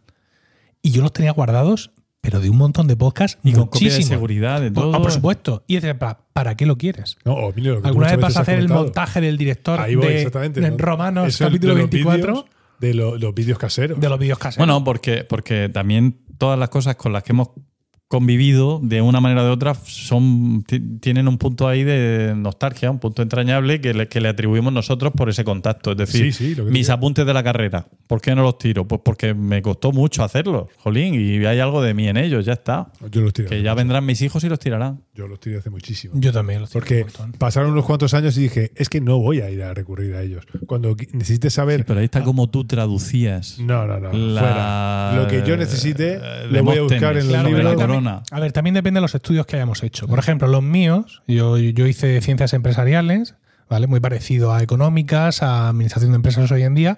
Muchas de las cosas que yo estudié ya no valen para nada porque ha cambiado la ley. Pero claro, el griego antiguo no ha cambiado mucho. ¿No? Sigue estando ahí bien antiguo. De eso hablaremos mañana. Vale, de acuerdo.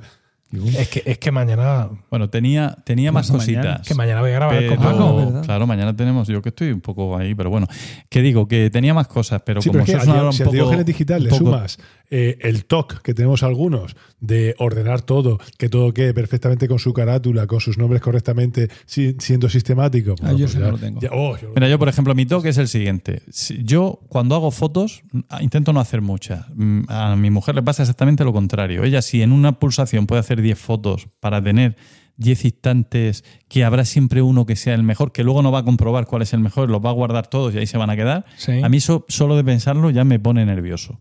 Entonces yo es, es totalmente lo contrario. No puedo soportar la idea de, de- de estar haciendo, generando archivos, que ya ves tú, que son datos que qué más da, ¿no? Ah, para que se queden ahí olvidados. No puedo. Tengo que seleccionar, elegir y ser selectivo No, desde yo el es que como genero tanta basura, pues digital, pues me acostumbro, mm, me he disciplinado a borrar cuando tengo la, Eso, la eso, ráfaga. eso. Estáis generando tiempo que luego me vaya a pedir a mí. Es verdad, tienes razón. No seamos. Bueno, res- eh, termino y concluyo. Y eh, Termino y eh, concluyo. con ello, Diógenes no estaría hoy muy contento ni con los que hablan del síndrome de Diógenes, porque en realidad no se parece nada a lo que Diógenes No. predicaba, ni con los que lo tienen. Cínico, tampoco. Bueno, en realidad no estaría contento con nada, seguramente. Pero bueno, ahí lo dejo. Hala. Era el boyero de la época. Es un personaje que mm, lo, lo he visto con. Bueno, podría tener su, su punto de razón, pero en cualquier caso lo veo una persona necesita de, de prota- un protagonista. Tú un tío así lo detendrías, claramente, ¿no? Yo, bueno, o tú también lo puedes detener, claramente. Yo no le daría una Que lo paliza. No lo más. es- es mentiroso. No, Muy bien, Paco. Muchas gracias. Gracias, Emilio, gracias. ¿Seguimos? Sí. Seguimos.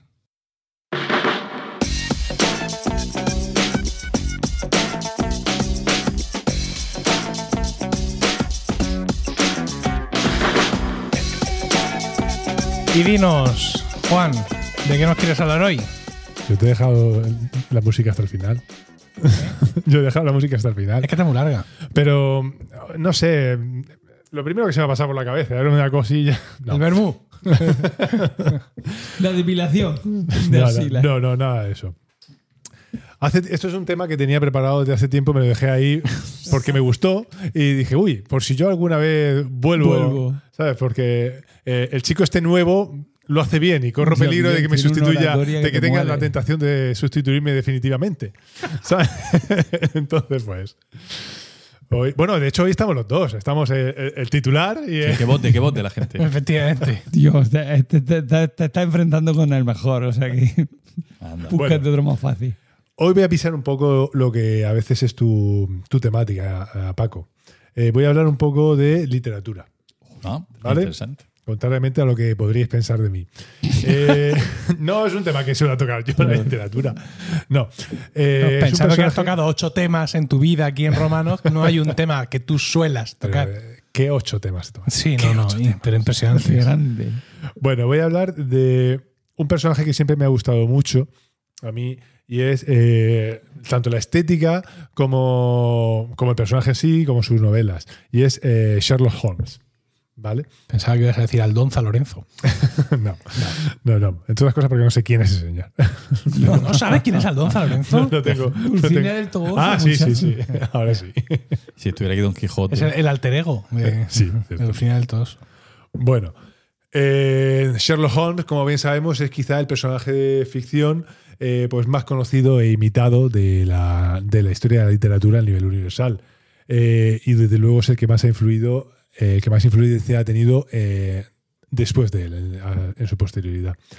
No solo ha, no solo ha, ha- influenciado, ha consolidado el género policíaco, sino que ha servido de inspiración a muchos otros. El más famoso quizás sea el personaje de Hércules Poirot, pero vamos, no solo, no solo el personaje principal de, las novelas de, este autor, de no solo Sherlock Holmes, también eh, todo lo que es la, la escenografía, los, los personajes secundarios han tenido mucha influencia posterior en otros personajes eh, eh, de ficción también. Por ejemplo, a mí el que más gracia me hace es uno de los el que yo encuentro más recientes. Eh, el que está basado en, en Sherlock Holmes claramente es el Doctor House y el, el Doctor Wilson de la serie Mm. House. De hecho, House, como pequeña referencia, vivía en el 221B de Baker Street, que como, bueno, como todo el mundo sabe o debería saber, eh, O nadie, o sea, como como todo el mundo sabe, o nadie sabe. es donde vivía Sherlock Holmes. También se ha parodiado mucho en cómics. Eh, uno de los más fieles al personaje original, original en España es un poco viejuno. Es quizá el de Sir Tim o Teo. Tío, qué bueno. Eh, Basil el detective, el ratón eh, super detective. O el más famoso, para el que quizá la gente no se da cuenta, pero también está basado en él, Mortadelo y Filemón. Está claramente también basado en. Mortadelo sería Sherlock y. eh, perdón, Mortadelo, eh, Mortadelo sería Watson en este caso. Eh, podemos ver la. Es el secuaz que va siempre. bueno, secuaz, eh, que siempre va con él y el- la pasión que tiene por los disfraces Mm. de Mortadelo. Bueno, todo esto viene de Sherlock Holmes. Bueno, vamos a empezar hablando un poco sobre el autor de Sherlock Holmes, que, eh, bueno, eh, Sir, eh, Sir Arthur, Conan eh, Sir Arthur Ignatius Conan Doyle, el cual nació... ¿Es Ignatius o Ignatius? No has hablado de, de- Ah. de los dibujos animados de Miyazaki. Es verdad. No, no he hablado, pero Sherlock es que no quería extenderme tanto. Pero podía haberlo hecho perfectamente. Y sí, los tengo ahí. Los tengo seleccionados en mi, en mi lista de. Está en tu NAS guardado posibles. y con sus carátulas Tengo y, todo. y todos los subtítulos No, en, pero lo tengo ahí en mi, en gaélico. Ni del Eh, secreto de la pirámide. en mi lista. Total. En, mi lista de Peliculón. Para verlo. Sí, bueno. Sir Arthur Ignatius Conan Doyle. ¿Te gusta más así, Diego? Gracias. bueno, este señor nació el 22 de mayo de 1859 en Edimburgo. Eh, Edinburgh, hijo de eh, Charles eh, Altamont Doyle y Mary Foley. Eh, vivió en, una, en, la- en una familia acomodada eh, en plena época victoriana. Una época que a mí siempre me ha, me ha gustado mucho, la estética de la época victoriana. ¿Sabes? Si no fuera porque la gente morían como La ratas. peste, claro. Sí, todo eso. aquello. y- "Sí, Señor, ¿me da usted un chelín? Un penique. Por el pequeño Timmy. claro. Pero la, la estética esa siempre me ha, me ha gustado. Estética esa de mucho. la muerte. De la- y de la pobreza generalizada. qué bien, qué maravilla. ¿Cuánta pintura tiene La- Juan, eh? Qué La- bonito. Las chimeneas desde Londres con toda Qué la- suerte ha tenido para Las, casarse. las minas, todo eso, qué Sí. guay. sí. el Shin Chimini, recordándote para él. Bueno, lo primero que habría que comentar sobre el autor sería la controversia acerca de su nombre. Eh, es conocido como eh, Conan Doyle, en general. Eh, en realidad, según su partida de bautismo, su nombre completo es Arthur Ignatius Conan. Conan era nombre. Y el apellido es Doyle. De hecho, sus obras vienen indexadas en la biblioteca, la- en la biblioteca británica o en la biblioteca del Congreso de Estados Unidos por Doyle, no viene por Conan Doyle. Entonces, ¿de dónde vendría esto de hablar del autor de Sherlock Holmes como Conan Doyle? Pues porque eh, tenía un pariente que era un tío abuelo suyo, un periodista muy famoso, Michael Conan, el cual en su tiempo, pues sí, era conocido. Conan, nombre también. Este- no, Conan era apellido en este Ah. caso. Por eso eh, el periodista era Conan. No el bárbaro. Con el bar. ¡Ey, te he visto venir! bueno, entonces el disruptor. El, el detractor, sí. Bueno, pues este señor era un, un reputado periodista en su época. Entonces, pues, por aquello de que por un lado lo asociaran con él, pero recordara a él, y, pero por, por diferenciar- diferenciarse, él empezó a usar su nombre como Conan Doyle. Y de ahí, pues, eso, de, empezó a usarse ese nombre. Pues mu- muchas gracias por aclarar la polémica que había en torno a su nombre. porque polémica. estábamos. Aquí hay muchas veces que vamos a empezar romanos y tardamos un huevo Sí. peleándonos normal, por el tema del nombre Sí, de.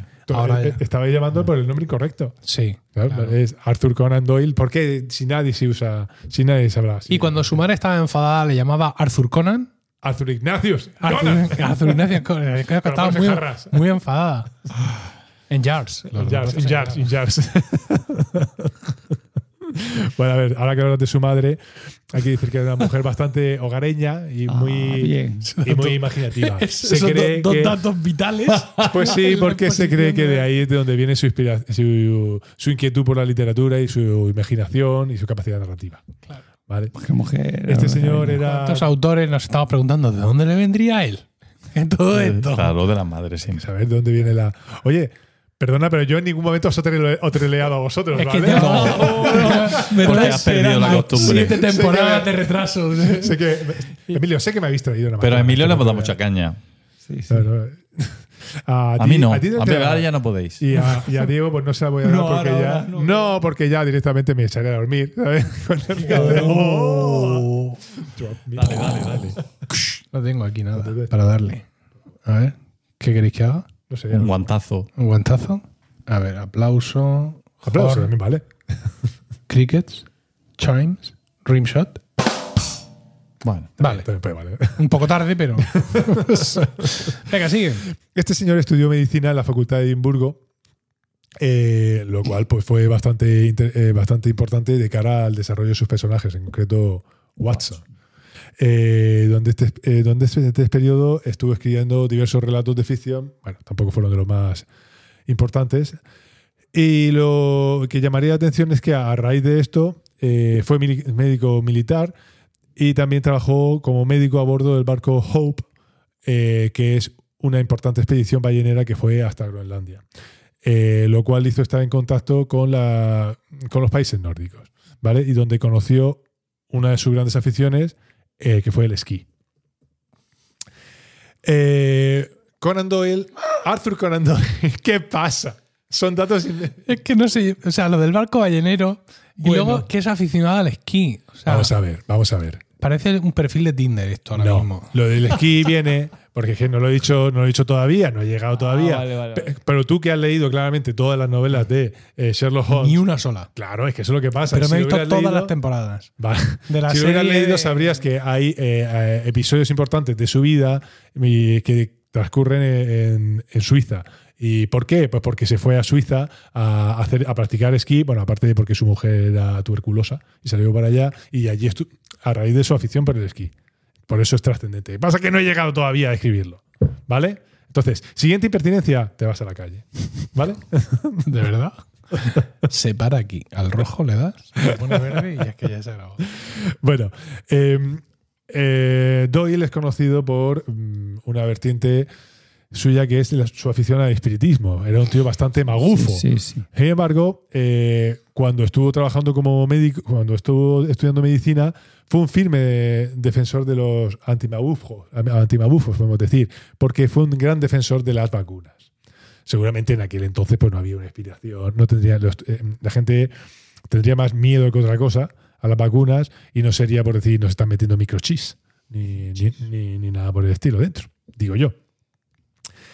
Eh, más tarde eh, empezó a estudiar oftalmología y si para ello entonces se trasladó a Viena, eh, pero tenía unos pocos de problemas con aquello de los tecnicismos en alemán, no, no se aclaraba. Se volvió a Inglaterra, puso una consulta y como él mismo contó en su autobiografía, no tuvo ni un solo cliente en la consulta, ni un solo paciente.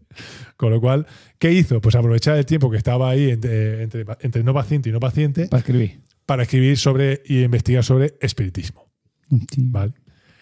En, el 80 en 1887 se inició como masón en la logia Phoenix de Estoy, estoy viendo que era un hombre libre, en el sentido de lo que los griegos. tenía no, tiempo, No necesitaba o sea, trabajar para comer. No, no, y también es que eh, la- en realidad la, eh, el personaje de Sherlock Holmes fue muy lucrativo, entonces le dejaban mucho Ya, pero dinero. ¿y antes? No, es que a los treinta y pocos años se, eh, se jubiló, se retiró. Ya, pero, le- le- pero este, este momento, la, la clínica abierta, ni un solo paciente. bueno, Le la envía familia la madre Tappers de, de- de Edinburgh. de- tenía Bien, bien dicho. eh, te- te- venía de una familia acomodada, he dicho, entonces vivían bien. O sea, me has contado lo de las ballenas y lo del esquí, pero la manduca, eso no me lo cuentas. ¿Cómo? Las lentejas, que diría González Emitía. Comía, Las lentejas. comía grasa de, de, De ballena, creo. de, de cachalote, que es muy nutritiva. Obviamente, yo creo que eso se sobreentendía, ¿no? te da por hecho. Bueno, eh, Doyle fue también eh, bastante, este, se interesó bastante por la arquitectura y diseñó la, llegó a, a- Lo que sea antes de doblar el lomo. no, pero diseñó la casa de un amigo suyo, un, un hotel, un restaurante, un campo de golf Ah, bien, y eh, Numerosas un, ínsules, templo, muchas de las cuales no se han derribado todavía. un templo espiritista, espiritista también en, en Ah. Camden, en Londres. Sí. ¿Vale? Y eh, importante fue que eh, fue un gran defensor del concepto del eh, gran imperio británico. Eh, escribió mucho sobre las proezas del imperio británico en aquella época y sobre la, exaltando las virtudes de los soldados británicos. Escribió sobre las campañas británicas en Francia y Flandes, la guerra en Sudáfrica, sobre los Boer y todo aquello. Y a raíz de esto, y no por... Se entiende en periódicos como. Sí, escribió ensayos, perdón, no me sale la palabra. Eh, a raíz de esto fue por lo que se nombró eh, caballero, se nombró ser en 1902 del Imperio Británico. Y no, como la mayoría de la gente que sobre esto cree algo, cree eh, que fue por. La gente piensa que consiguió el- el- la caballerosidad por, Sherlock Holmes. por Sherlock Holmes. Y no, en realidad no es como lo Por pides. hacer la pelota, fue para Sí, hacer la pelota. sí, Ah. Para hacerle propaganda al. Sí, porque además en esa época tenía muy mala prensa eh, el ejército, porque estaban con todo lo le acaba de suceder todo lo de los Zulus, eh, la guerra de los Boers y todo. ¿Vale? Crimea. Sí, exacto. Bueno, eh, pasamos a la faceta de. a su faceta, como digo, mm, conocida del espiritismo. Dios. Eh, eh, este señor sufre la muerte en la Primera Guerra Mundial de eh, un hijo suyo, eh, dos cuñados, dos sobrinos y su primera esposa. Entonces, en aquella época hubo muchísimas. eh, se puso muy de moda el espiritismo porque mucha- hubo mucha gente que, que quiso creer que podían hablar con, sus- con sus seres queridos, con la tanta gente, con tanta gente como se perdió. Entonces esto hizo que eh, se desarrollara en él un interés creciente por el espiritismo y por la parapsicología. Eh, a pesar de que había sido bastante anti-magufo, como decía, cuando estudiaba, eh, esto le venía de antes, porque cuando estaba estudiando medicina, ya en la facultad, en el hospital en el que trabajó, estuvo, se encargó de hacer las primeras sesiones de medium para hablar con, con pacientes, con suyos, ¿vale? Espiritismo en, en inglés es spiri- spiritualism, eh, que esto en español tiene dos, dos traducciones, dos acepciones. Una que sería espiritualismo, lo cual es la rama filosófica que habla sobre la inmortalidad del alma y todo eso, y espiritismo, que es propiamente lo que conocemos aquí. Es la rama religiosa, movimiento religioso eh, basado en, eh, en que los muertos, eh, lo- lo- los muertos siguen entre nosotros y quieren Podemos comunicarnos con ellos. y sí, que además ellos quieren comunicarse con nosotros, ¿vale? Hasta el punto fue importante en su vida que llegó a apostatar del cristianismo diciendo que su verdadera religión era el espiritismo, ¿vale? Eh, creo- fue el, el precursor en Inglaterra del movimiento espírita, que es un movimiento británico que, pues, de una asociación internacional dedicada al estudio y la divulgación del, del espiritismo, como si fuera el Club Mensa y cosas de estas, solo que para espiritistas. O sea, hasta este punto este señor fue estuvo muy, muy metido en esto. Estuvo metido, eh, invirtió mucho tiempo y mucho dinero. Llegó a financiar, eh, de hecho, templos, la, la construcción de templos y todo. El templo espiritista Rochester Square lo llevó a, a financiar y todo. Escribió libros, muchos libros sobre espiritismo, donde, en donde quizá el más famoso fue en 1900 1922 el de La Avenida de las Hadas. Eh, en este libro, este libro fue muy, muy famoso, tristemente famoso para él, porque en él eh, Joel describía la creencia, su creencia en la existencia de hadas y espíritus y además demostraba, supuestamente demostraba la existencia de las hadas, con la famosa foto de las cinco hadas de Cottingley. Eh, bueno, pues era una foto supuestamente real en la que aparecían cinco hadas pequeñitas eh, y esto pues demostraba. ¿Qué pasa? Que varias décadas después los autores de la fotografía admitieron que las fotos habían sido eh, falsas y que eran un montaje. Con lo cual, pues mm, hizo un poco, quedó un poco en ridículo. eh, le sobrevino el descrédito, podemos decir.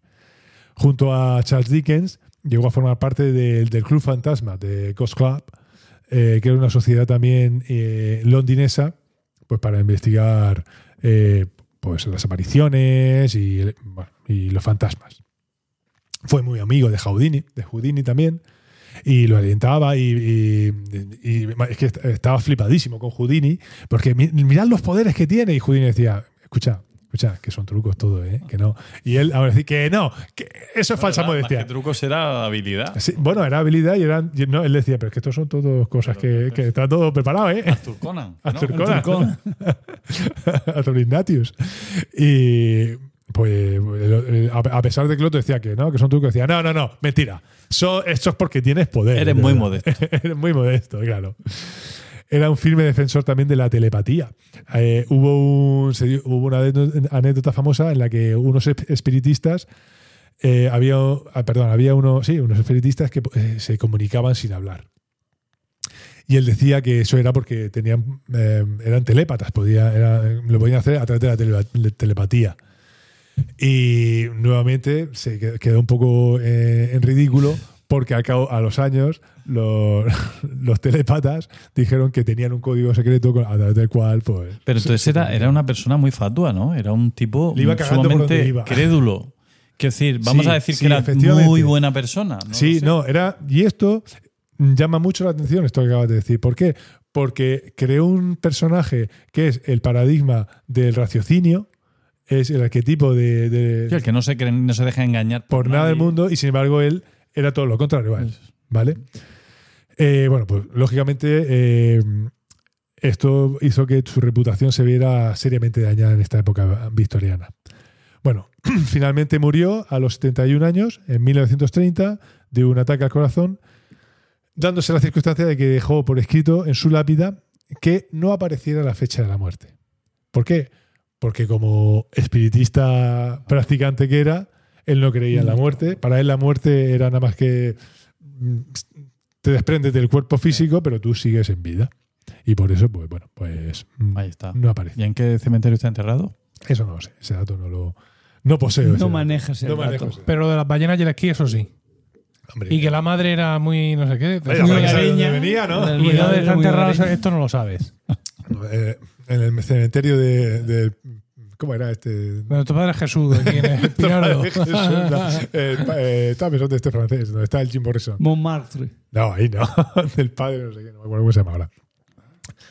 No. Pierre. ¿Quién Pierre, sí, en algo de? Pierre, no sé qué. Pierre la. la Pierre de la Gu, no. ¿no?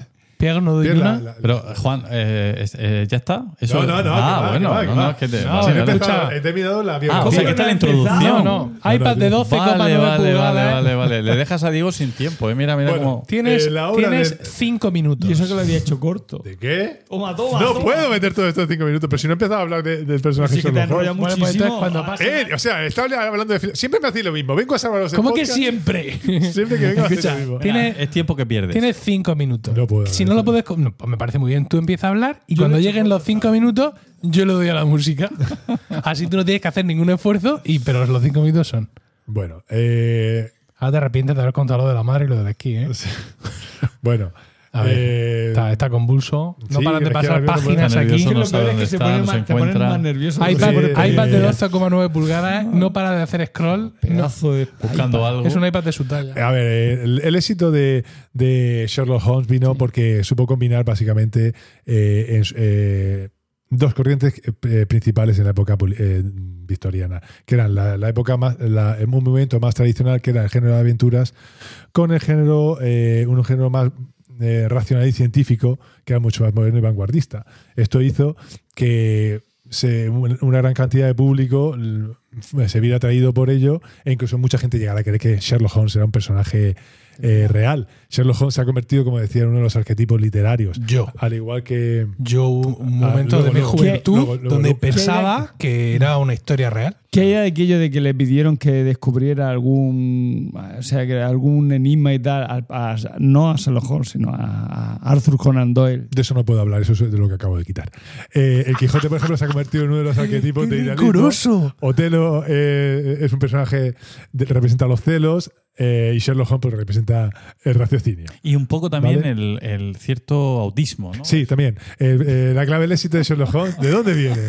pues, pues porque De su madre. las claves del personaje, de- las claves de la, la novela de Sherlock Holmes son que siempre hay un crimen imposible, prácticamente eh, inexplicable, el personaje que es muy excéntrico, siempre hay algo que es una pista falsa, hay un acusado que resulta ser eh, inocente, eh, un villano improbable y siempre hay un giro al final, ¿vale?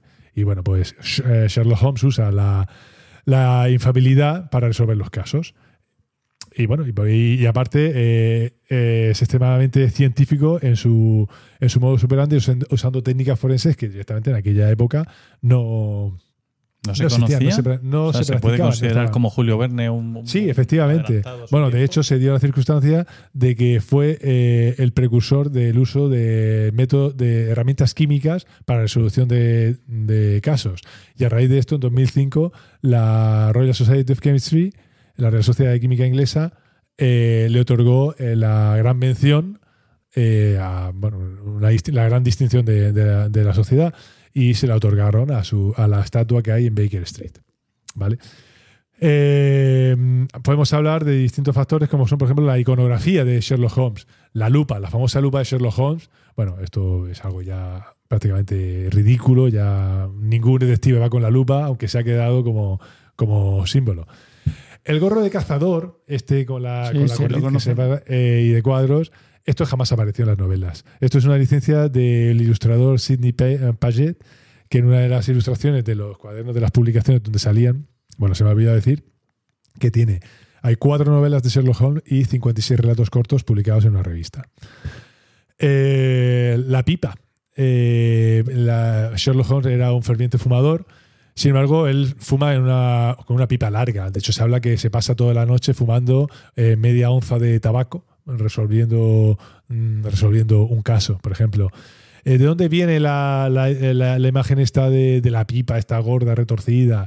Pues viene de eh, un actor, William Gillette, que en las representaciones teatrales de Sherlock Holmes que hacía a finales del 19 empezó a usar esta, esta pipa.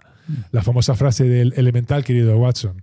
En la versión original inglesa nunca se llega a pronunciar. Se dice elemental y se dice querido Watson, pero no las dos cosas juntas. Esto viene a ser un poco como el no me siento las piernas. Es un poco el, el tócala otra vez, Sam. Efectivamente. Eh, la dirección que decía, el 221B de Baker Street, es una dirección real y se da... Están hasta los huevos de que vaya gente allí. De hecho, es la, la segunda dirección más visitada de Londres tras Bucking- el Palacio de Buckingham. Pero Eh, en- y el Downing, Street- el, ¿cómo es? El, Downing diez. Street. el 10 de Downing 10 de- Street. Pues no, se visita menos, Fíjate. para que veas. Bueno, últimamente se visita Un mucho porque como cambian de primer ministro con mucha frecuencia. No, teniendo en cuenta que el segundo museo más visitado de España es el del Bernabéu. ¿Es el segundo? Hemos bajado. Pero es que el Prado día de Downing es un callejón. ¿Quién va a visitar eso? Además no te dejan pasar. Sí, sí, es un poco chungo. Ya. Eh, pa- ¿de está dónde viene teniendo el personaje al lado. Ah. Eh, la- el personaje está inspirado en la época en la que, en la que eh, Doyle era, eh, profes- era estudiante de medicina, porque tenía un profesor que era un tío así, pues muy enju- enjuto, alto, y que era Joseph Bell, o Joe, y que usaba el, me- el método científico para para impresionar a los alumnos haciendo deducciones, incluso por pequeñas tonterías te deducía, pues este señor ha muerto de esto y además se- trabajaba de esto otro tal. Bueno, pues esa manera de trabajar, Doyle fue ayudante suyo y de ahí vino la inspiración. Eh, el nombre de Sherlock Holmes, no sé qué acabo de hacer, el nombre de Sherlock Holmes eh, le viene de, eh, jamás lo diríais, de sus dos, es una combinación de los nombres de sus dos eh, jugadores de cricket favoritos. Madre mía. Mordecai Sherwin y Frank Shacklock. Mientras que el apellido viene de eh, Wendell Holmes, un, eh, un escritor muy admirado por Doyle que lo conocía en su casa a la hora de comer. Última frase. Hostia, Y pues, pues- pues- pues ya está. ya está. Simplemente comentaré que es el personaje que más veces ha sido llevado al cine, unas 300 veces, solo superado por Drácula, y que la policía británica y el Ministerio de Defensa usan un sistema informático para llevar a cabo investigaciones sobre asesinatos, estafas y desaparecidos.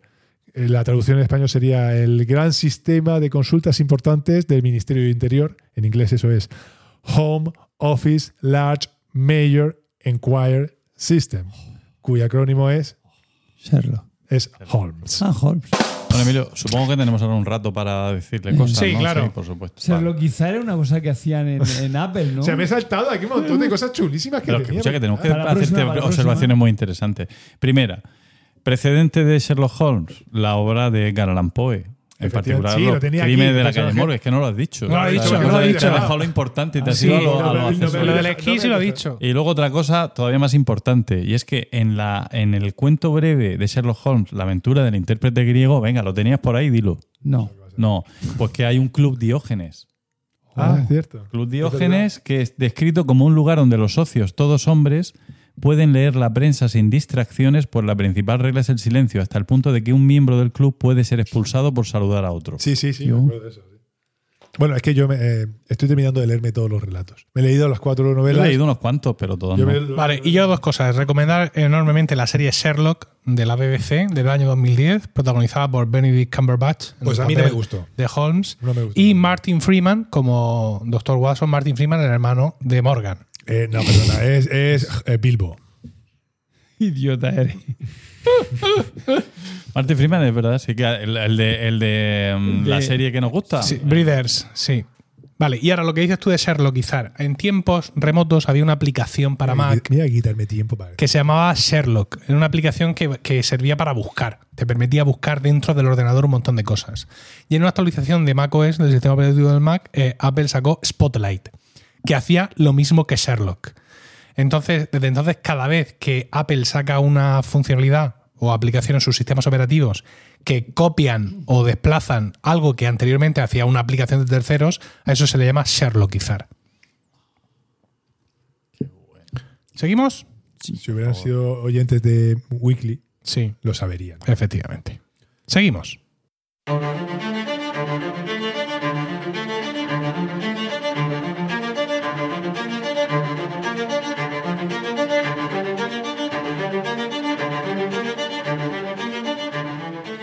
Tan atormentado Sufro tantísimo. como su melodía.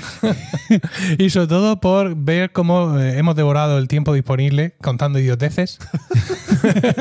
Llega eh, Diego Jaldón, que es el único, el único que en estos momentos no presenta un iPad. Lo tengo escondido abajo, pero Ah, no lo vale, uso. o sea, es modestia. Lo- Porque es que Dime. lo hice, trabajé con el iPad, pero luego Sí. lo he resumido con mi propia letra y con mi propia esa ¿Pero por qué? ¿Para perder más tiempo? Para perder menos tiempo lo he resumido todo. Vale. Lo hace por nosotros, Juan. Trae una libreta Del Stern, Stern. Intersindical. Sindicato, Vale. Está en intersindical.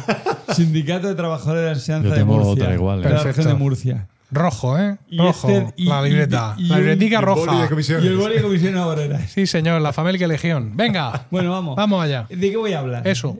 Que no me lo has preguntado. No. Voy- Ah, voy- perdón, perdón, perdón. Y dinos, Diego, ¿de qué nos vas a hablar hoy? Pues voy a hablar de la- las locuras encadenadas que van a tener durante 50 años la monarquía española. ¿Vale?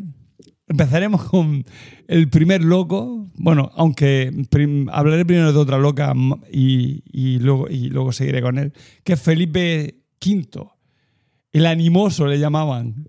Que menuda guasa tienen para llamarle animoso a un tío que era depresivo, entre otras cosas. Bueno, eh, padecía de melancolía este hombre y de hecho hablamos un poco de, sobre el tema cuando hablé de Isabel de Farnesio en otro. Sí.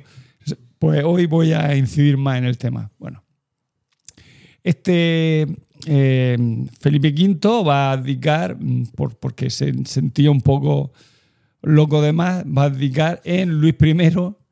Bueno, él dijo que era porque estaba depresivo y no tenía ganas de, de- Reinar. Felipe V es el que se trajo a reinar. España a Farinelli. Sí, de hecho comento, también voy a comentarlos. Eh, entonces abdican su hijo Luis I. Por, mm, decían que era porque estaba depresivo, pero en realidad era porque albergaba la, mm, digamos que la Esperanza. la esperanza, sí, de reinar en Francia. Si se moría Luis V, que era su, digo, Luis XV, que era su tío, pero no, no funcionó el tema. Bueno, el caso es que abdica el Luis I, ¿vale? El bien amado llamaban a, Enrique, a Luis I. Igual que ahora tenemos el campechano y el preparado, pues Luis I ¿Cómo, era cómo ha el caído bien el amado. tema, eh? ¿Eh? bueno, pues ironía de la vida, se va a casar con Luisa Isabel de Orleans. Eh, primera cagada de su reinado, que duró siete meses. Esta Isabel, Luisa Isabel de Orleans eh, no había recibido educación ninguna y había sufrido el desapego paterno mm, porque el padre era súper machista y no quería... La muchacha pues no, no, no, no estaba preparada, no es como nuestro nuevo rey que está preparadísimo para, para reinar, esta mujer no. Era una niña caprichosa y muy extravagante, hasta tal punto de, por ejemplo, le gustaba jugar desnuda en los jardines de palacio, era muy perezosa, Caprichosa. dormía mucho, o sea, era perezosa, pero dormía mucho, no se lavaba y tenía una afición al mosto, concretamente al mosto fermentado, o sea, al vino. Eh, mientras Luis I mm, lidiaba con la loca, ¿vale? Otro loco le, le, le- le colocó la corona con 17 años. Sea, se casan muy jovencitos los dos. Y si no tenía bastante, pues llega Luis, este, Felipe V y dice, pues ahora va a ser tu rey, en 1724, ¿vale? Como hemos dicho, Luis I era un tío que parecía que era listo, guapo, estudioso, en fin, como el nuevo, como nuestro rey actual, ¿vale? Por eso lo del bien amado, porque el pueblo estaba flipando con él. Eh, de hecho, el pueblo fue el que le puso el mote. Eh, eso había que unir, ¿vale?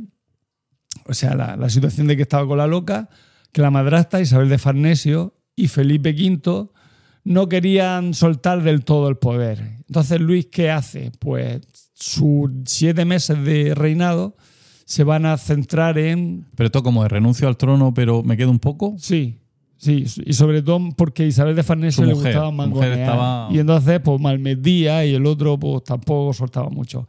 ¿Qué va a hacer para vengarse Luis I, puesto que era el rey? Pues se va a centrar en trabajar en América en- y, en la y en los territorios atlánticos y dejar de lado la zona de Mediterránea y de Italia, que era de donde venía la Farnesio, que era lo que le convenía a ella, para poder luego, para que su hijo heredaran allí bien. De hecho, tenía a su hijo mayor, Carlos, que era el rey de Nápoles, o fue rey de Nápoles, que, luego, que sería luego nuestro Carlos III. De hecho, hablamos del después. Bueno, el caso es que Luisa Isabel eh, padecía un trastorno límite, según dicen los, los psiquiatras, de la personalidad. Tenía inestabilidad O sea, emocional. ¿no? No, no, no, no, estaba loca. eh, o sea, la, la terminología es loca como una cabra. Eh, tenía un trastorno, eh, un trastorno límite de la personalidad, no, no que tenía inteligencia Ah, límite, vale. trastorno límite de la personalidad. Inestabilidad emocional, pensamiento polarizado y relaciones interpersonales La caóticas. Ah, oh, qué bien. Lo, lo tenía todo. Por ejemplo, un día se encaramó ligera de ropa en una escalera que estaba apoyada en un árbol, concretamente en un manzano, enseñando pues todo el toto, claramente. El mayordomo que estaba por allí, de repente se vio que estaba en alto, se asustó, y entonces llamó al mayordomo para que la bajara. Y claro, el mayordomo pues, le, le vio hasta el carnet de identidad. Bueno, la joven se dedicaba, por ejemplo, a como hemos dicho, a jugar desnuda en lugares públicos, escandalizar, a, esc- escandali- a escandalizar a toda la corte, eructando, lanzando ventosidades. Se negaba a comer en las comidas oficiales, aunque luego se ponía hasta, Era un poco Diógenes. Era un poco de todo. Aunque luego se ponía hasta arriba, cuando se iba a su habitación y se hinchaba a comer. Me cae- trastorno alimenti- Me cae también. increíblemente bien. Oye, sí, qué guay queda eso, coger El micrófono. Esto, esto ahora se hace mucho en, ¿Sí? en internet. Pero sí. esto pesa un huevo. Sí. Te puede hacer Hay daño. mucha gente ahora que aparece en los vídeos, en, en redes sociales y tal, con un micrófono dinámico, como, el que, como este que nosotros estamos usando, y eh, se- con la mano lo sujeta y se lo acerca a la boca así. No sé por qué, porque es fucking incómodo, pero bueno. Bueno, no, no es- yo se lo hacía. se lo hacía- emborrachaba en situaciones más delicadas o, o se desnudaba o se bueno como o descuidaba su higiene personal Luis eh, ya, pues ya estaba tan hinchado encima que olía claro olía mal estaba más loca que total que no se la arrimaba ni con un palo, Ni con un palo. ¿qué hacía? pues se iba el hombre se iba por las noches madrileñas ahí de de, de bilingui y o- por las noches y por la mañana a cazar para no verla. Total, que claro, este hombre lo que tenía era que, hered- que hacer herederos, pero no, no estaba muy por Pues estaba la cosa compleja, complicada. Eh, vale. Mm, eh, en, por ejemplo, la gota ya que colmó el vaso, ya cuando ya dijo Luis, hasta aquí ya no, no quiero, ya no sigo más. Fue en una recepción pública, la reina se desnudó y empleó el vestido para limpiar los cristales del salón. Total, que este hombre dijo hasta aquí. La encerró durante dos semanas, y, pero esta, mm, se ve que la muchacha dijo, "Chi, ya me he pasado. Entonces lo que hizo es que le, le empezó a mandar cartas, mm, recapacitó sobre su actitud y le pidió Que haya per- portado bien. Sí, le pidió perdón y tal. Es que era, un- era muy infantil, además de loca, era muy infantil. Eh, de hecho, estuvo a su lado, o sea, ya la sacó y estuvo a su lado eh, cuando Luis enfermó de viruela y estuvo luchando durante los 10 días que estuvo Luis en cama, postrado en cama, estuvo a su lado cuidándolo. De hecho, ella sobrevivió y Luis la palmó. Por eso no conocía a Luis I como rey de España, o muy poca gente lo conoce. Duró siete meses. Sí, lo conocemos porque tú ya has Que he hablado, hablado de de esto. él, sí, Mira efectivamente. aquí. Bueno. Eh, Sin centrarte tanto en esta que se despelotaba, pero eh, ¿Dónde estaba? Sí. muerto. Luis I, muerto. Chente. Bueno, eh, eso, duró seis meses y después eh, se murió sin nombrar heredero. Eh, La Pues- corona vuelve a Felipe V. entonces, efectivamente, la corona vuelve a Felipe V y, Esta co- peli ya la he visto.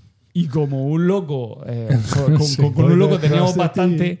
¿Qué hacen con aquí con la. No me acuerdo el nombre, Luisa Fernanda, no, era Isabel, no, Luisa Isabel. ¿Qué hacen? Pues la mandan a Francia, ahí la empaquetan para Francia. A Versalles. Encima, como después, como respuesta a que también los franceses habían devuelto a, a la infanta María Ana Victoria, que era la, la prometida del delfín francés. El delfín es el, el heredero de Francia, ¿vale? Entonces, eh, la, la mandan, se fue a un palacio, al Palacio de Luxemburgo, que está en París, y le dieron una asignación muy baja, o sea, muy poco dinero. La corona española le dio una pequeña asignación como, ex- o sea, como reina de España, muy baja. Pero encima la muchacha volvió a la andada, empezó a volverse a, pues, a exhibir, pues, y- o sea, a ponerse desnuda y tal. Y le dijeron, le dijeron la, la corona, Aquí no, ¿eh? Ya Eso- está. aquí no, en este centro no. ¿eh? dijeron que se acabó, que, que no le daba ni un duro más. Así que la pobre se tuvo que ir a un convento. A desnudarse allí. Sí. Eh, eh, encima de golfa y loca dijeron, ah, te va a un convento. Al final falleció la pobre en La París pobre. en 1742. ¿Habría sido mejor que no falleciera?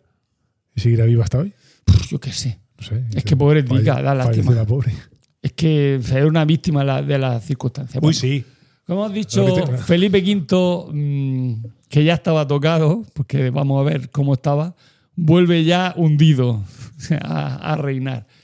De hecho, estaba tocado, vamos a explicar cuál era su, su toque. La- el primer ataque que tuvo aquí el Felipe V fue en 1717, cuando iba a caballo y creía que el sol le estaba atacando. Eh, no se dejaba cortar el pelo por nadie, ni la uña tampoco. Eh, de hecho, las dos uñas del pie crecieron tanto que no podía ni andar el hombre. Eh, creía que no tenía ni brazos ni piernas. La locura le venía de su madre, por cierto, María Ana Victoria de Baviera, que era depresiva. Lo único que le reconfortaba era entrar en guerra, porque se olvidaba de que estaba depresivo y, y una guerra pues, le, le- le- le subía la moral. De ahí que entrara en tantas guerras Felipe V. Mientras que luego su, su hijo no entró en ninguna. Pero bueno, Su hijo, Felipe VI. no, Fernando VI. Bueno, tenía pesadillas y la más habitual de todas era que eh, quería ensaltar a un fantasma con su espada. Y claro, se levantaba, con Es que la- no consigo quitarme la imagen de las uñas esas de los pies. se, se- se levantaba y con la espada allí y podía clavarse a alguien si no llevaba cuidado. Bueno, otra cosa que también ah, era que se creía que se creía que era una rana. A veces pensaba que era una rana. Eh, el deterioro, Pero se convertía luego en príncipe con un beso. pues a lo mejor sí, y a lo Bien, mejor de bien ahí traído, viene. bien traído. Eh, el deterioro mental venía acompañado también por un deterioro físico. Eh, y, y eso hizo que se volviera hipocondríaco. Porque, claro, le dolía todo, el estómago tal. y- y a veces fingido y a veces de verdad. Eh, creía que la- su ropa y la de Isabel de Farnesio irradiaban una luz mágica y exigió que se, le, que se vigilara la ropa, que tuviera ahí un tío vigilando para que no la tocara y que la ropa se la confeccionaran unas monjas por si era el diablo el que, el que hacía que irradiara esa luz mágica. ¿vale? Tenía también el hombre problemas de higiene. Vemos que los problemas de higiene son habituales en, En en la los corte tres locos de los que vamos a hablar. En la corte de los locos. Diego, todo eso tiene que estar estudiado y tiene que haber un diagnóstico Sí, clínico sí, a sí, esos sí. síntomas, ¿no? Sí, yo todo esto lo, de hecho lo leí y los psiquiatras iban diciendo lo que creían que era. Eh, lo que pasa es que tampoco he, he apuntado mucho en detalle. Bueno, este tenía un trastorno depresivo. ¿Ya está? Lo de ver la luz, un trastorno depresivo te da por ver no luces y por creerte que eres que una se Creía la rana. rana. Una rana no te cortas deprimida. las uñas de los pies, no te cortas el pelo. Eh, Yo qué sé. Bueno, has el hombre- demasiado. El hombre, Esperaba más. como hemos dicho, tenía un problema grave de higiene. No se cambiaba de ropa interior hasta que se quedaba hecha girones y ya no le valía, entonces tenía que, se ponía otra. Pero mientras tanto, mientras eso estuviera ahí y no se rompiera, pues todo iba bien. ¿Vale? Eh, continuamos para bingo. Eh, Fíjate que se lo ha traído en libreta para que nosotros no podamos. No, mira, me queda esto, me queda cuánto- esto. Ah, bueno. Ah, es poco. o sea, si me queda este y luego Fernando, que he hecho un spoiler, pero bueno. Eh, también eh, se creía que... eh, ¿Qué se creía? A ver, sí, que se creía que estaba muerto, entonces ni se movía ni hablaba. Catatónico. Se quedaba allí, Y eso eran los- las semanas más tranquilas en la corte. se obsesionó con que su camisa estaba envenenada. Pero ahí tienes que haber aprovechado para Y cortarle s- las uñas. y, sí, vale, sí. Y solo se ponía camisas que hubiese llevado antes su mujer. O sea, si se tiene que morir antes que se muera la Farnesio o mala hierba nunca muere, porque como la tía era más mala que la quina, pues dijo, pues tú póntela y si no te mueres, me la pongo yo. Yo no creo que fueran malos. Estos que dicen malos simplemente que eran personas normales, que, que hacían cosas normales y claro. como- Esta era, no, Isabel de Farnesio era muy, era muy, ¿cómo te diría yo? Intriganta. Era, era, era, sí, Manipuladora, sí. Era manipuladora, intrigante y muy, muy ambiciosa. Quería que sus hijos fueran reyes, costara lo que costara. Lo de ambiciosa es siempre un apelativo que se usa contra las mujeres que aspiran al poder. Sí, Nadie dice- nadie- normalmente a los hombres le dicen ambiciosos. Sí, no, ¿eh? A los hombres le dicen No, ambiciosos. no, no. Nadie le dice ambicioso. Cuidado. Que está, está, mm, a Has ver, comprado unas cámaras de bicicleta. está presentando. Son cámaras. He comprado dos. Has comprado dos. Porque el otro día le dejé mi cámara a un hombre que me crucé en una carrera ciclista que se había pinchado Sí. y yo me quedé sin cámara de repuesto y eh, acto seguido pinché. Sí. Ah, vale. Hablamos de cámara de la, de la rueda. Y me había emocionado. de ver una dashcam, digo, de Paco grabándose. ¿Cómo se. Que, perdona, perdona, que no estoy muy, eh, muy en contra de que se califique a las mujeres Vale. con que están en, en las lides políticas como ambiciosas. Deberíamos llamarlas servicio. Ambi- ¿Eh? Deberíamos Pero llamarlas si un hombre sería ambicioso e intrigante No, también. porque no se llama ambiciosos a los hombres. Era, era No, ¿cómo se. ¿Mm? ¿Cómo se llama? No, no, no, no, no, no se les llama. Es decir, cuando. ¿Cómo se llama? Claro que se llama. Todos los hombres somos ambiciosos. Claro que se les No, llama. me- me- no, no, no, no, no. Quiero decir, eh, el ejemplo está en esta mujer, la que es vicepresidenta del gobierno de los Estados Unidos. Kamala Harris. Kamala Harris. Ding. Cuando ella se presentó a las primarias demócratas eh, contra otros muchos eh, aspirantes, entre ellos Joe Biden, que fue el que finalmente salió nominado, Oh, Biden, pues, ca- Biden. pues, lo de siempre se habla en, en las tertulias, etcétera, pues de, la- de la- de los pros y los contras de cada uno de los de los contendientes, ¿no? Y cuando hablaban de ella, coincidían muchos analistas en calificarla de ambiciosa. ¿Qué significa esa ambiciosa? Esa ambiciosa significa tú dónde vas de presidenta. ¿Eh? Tú tendrías que aspirar a menos. O sea, el ambiciosa Pero se lo decían como algo. No puede ser que la maldad esté en el ojo del que mira, que tú apliques ese significado No, al adjetivo. no, no, no, no. Porque en inglés, ¿cómo se dice ambiciosa cuando es en el buen sentido? Ambitious. Y cuando es en el mal sentido, Ambitious. Hijo de putus. Hijo de potus. ambitious también. Digo Sí, yo, vamos. sí, en principio sí, quiero decir. ¿Cómo se curaba, cómo se trataba de remediar los males de Felipe V? Pues con narcóticos, pero principalmente con Farinelli, que se lo trajeron de Londres Para que le cantara. le cantara por las noches. Tenía el pobre del Farinelli unas ojeras que no te quiero ni contar. Eh, O Farinelli también podía dormir la siesta y dejarse de andar presumiendo ojeras. No sabes ya que tienes que cantar por la noche. Tía, A pues mí. Farinelli me da pena, pero por otras cosas. y, sí. y el último remedio, que también, Venga. cuando no estaba Farinelli- Farinelli, cantando, estaba la Farnesio, mm, era muy... adi- No ella, ella no. Ella no. no. Adicta no. Ella no, era él el adicto al sexo. O sea, le gustaba. Ah, sí, sí. Y así Pero lo, ca- así Le lo- gustaba hacer el amor. Sí. Puto loco. No, todo el rato, todo el rato. Todo el rato. Sí, la tenía muy cansada. la- vamos a, la a ver. Farme- a la Farnesio la tenía muy cansada. Con esas uñas. Eh, Lo, lo- lo que estaba Pues eso es lo malo. Y, con esa cambiarse- peste y, con esa ropa Pero girones. escúchame, la Farnesio no era pues la- ambiciosa. lo que no, estaba lo que deseando era- no, no. salir de, Sí, de esa am- desgracia. Escúchame, ambiciosa era porque aguantaba todo eso con tal de que sus hijos pudieran llegar a ser reyes, pero, pero, pero, pero, pero eso no quiere decir que fuera malo ser ambiciosa. Pero O sea, si tú has dicho que era de intrigante, ambiciosa e Y- intrigante. Sí, era intrigante. O sea, a Fernando VI le- le- le- la- lo machacó vivo hasta que llegó a ser rey y le dijo, ahora te vas a joder. Le dijo él a ella, y ahora te vas a la puta calle. Y la echó, porque la otra era muy borde. Solo le dejaba, fíjate tú, sea, lo, lo alejó fuera de Madrid. Y cuando por fin le dejó que viniera a Madrid, solo podían verlo cuatro personas, podían entrar a su casa cuatro personas al día. O sea, a verlo, a hablar con él. Y eso, para un príncipe de Asturias, eh, eso no es nada. Capítulo 35 de Están locos estos romanos. Isabel de Farnesio. Sigue. Contigu- continúo. Venga. Eh, a partir de 1628, el rey eh, solo trabajaba por la noche. Eso quiere decir Que hubo un cambio en el estatuto del monarca. Como- como Le Sabal, cambiaron eso la quiere jornada laboral. Ve- ¿Eso qué quiere decir? ¿Venía algún embajador o venía algún alto mandatario? Pues tenía que venir por las noches. De 12 a 7. Sí, pues te digo, como Jordi Sabal, to- tocando en las iglesias. Me parece bien. Eh, A topísimo con esto. Y ya en los años finales, and- el tío ya andaba desnudo por la. Escúchame, A Emilio. tomar por culo. Por el- Tú por yo todo el rabo ahí. Yo el tema en de- esos palacios. Con todo el el tema de rabo la ahí, camisa, me parece ya- muy con el tema de la bien. camisa Con llegó- esas se fue a más. Ya dijo que ya no. Que Esa ya, camisa yo no me la cambio. Ya no me la, no, no me la Pues pongo. jirones- porque jirones de la camisa de. Yo ahora mismo muy partidario de que Felipe de Borbón también ande con todo el rabo ahí por el palacio. Sí. Bueno, también el hombre ya, cuando ya tenía totalmente la, cabeza perdida, hacía muecas y se mordía a sí mismo. Hola. Que no está De- mal. de porque- perdidos al río. Porque vamos a ver que Fernando VI mordía a los otros. Fue Seguimos. un menos. cambio a peor. Fue un cambio a peor. Cantaba y gritaba, le pegaba a la reina. Cucú cantaba a la rana. Eso ya estaba mal. La pobre Isabel de Farnesio encima le pegaban. Intentaba escaparse por las noches de palacio mía, y tuvieron que ponerle ahí noches- una ¿tú te guardia para que no, estar para de, que no se de guardia de noche Sí, en te el toca, palacio? te toca en el palacio. Te toca vigilar la habitación del ¿a qué rey. huele? ¿A qué que va huele? por ahí el No, rey. De pronto, ¿a qué huele? y lo siguiente es una huevada española que te cae, te cae así en la cara y el rey saltando Qué con las patas, señor. con las patas abiertas desde el balcón. Y la uña sin cortar. ¿Qué, es eso que estoy oyendo? Pero escucha, a veces se engancharía la uña con lo que eso duele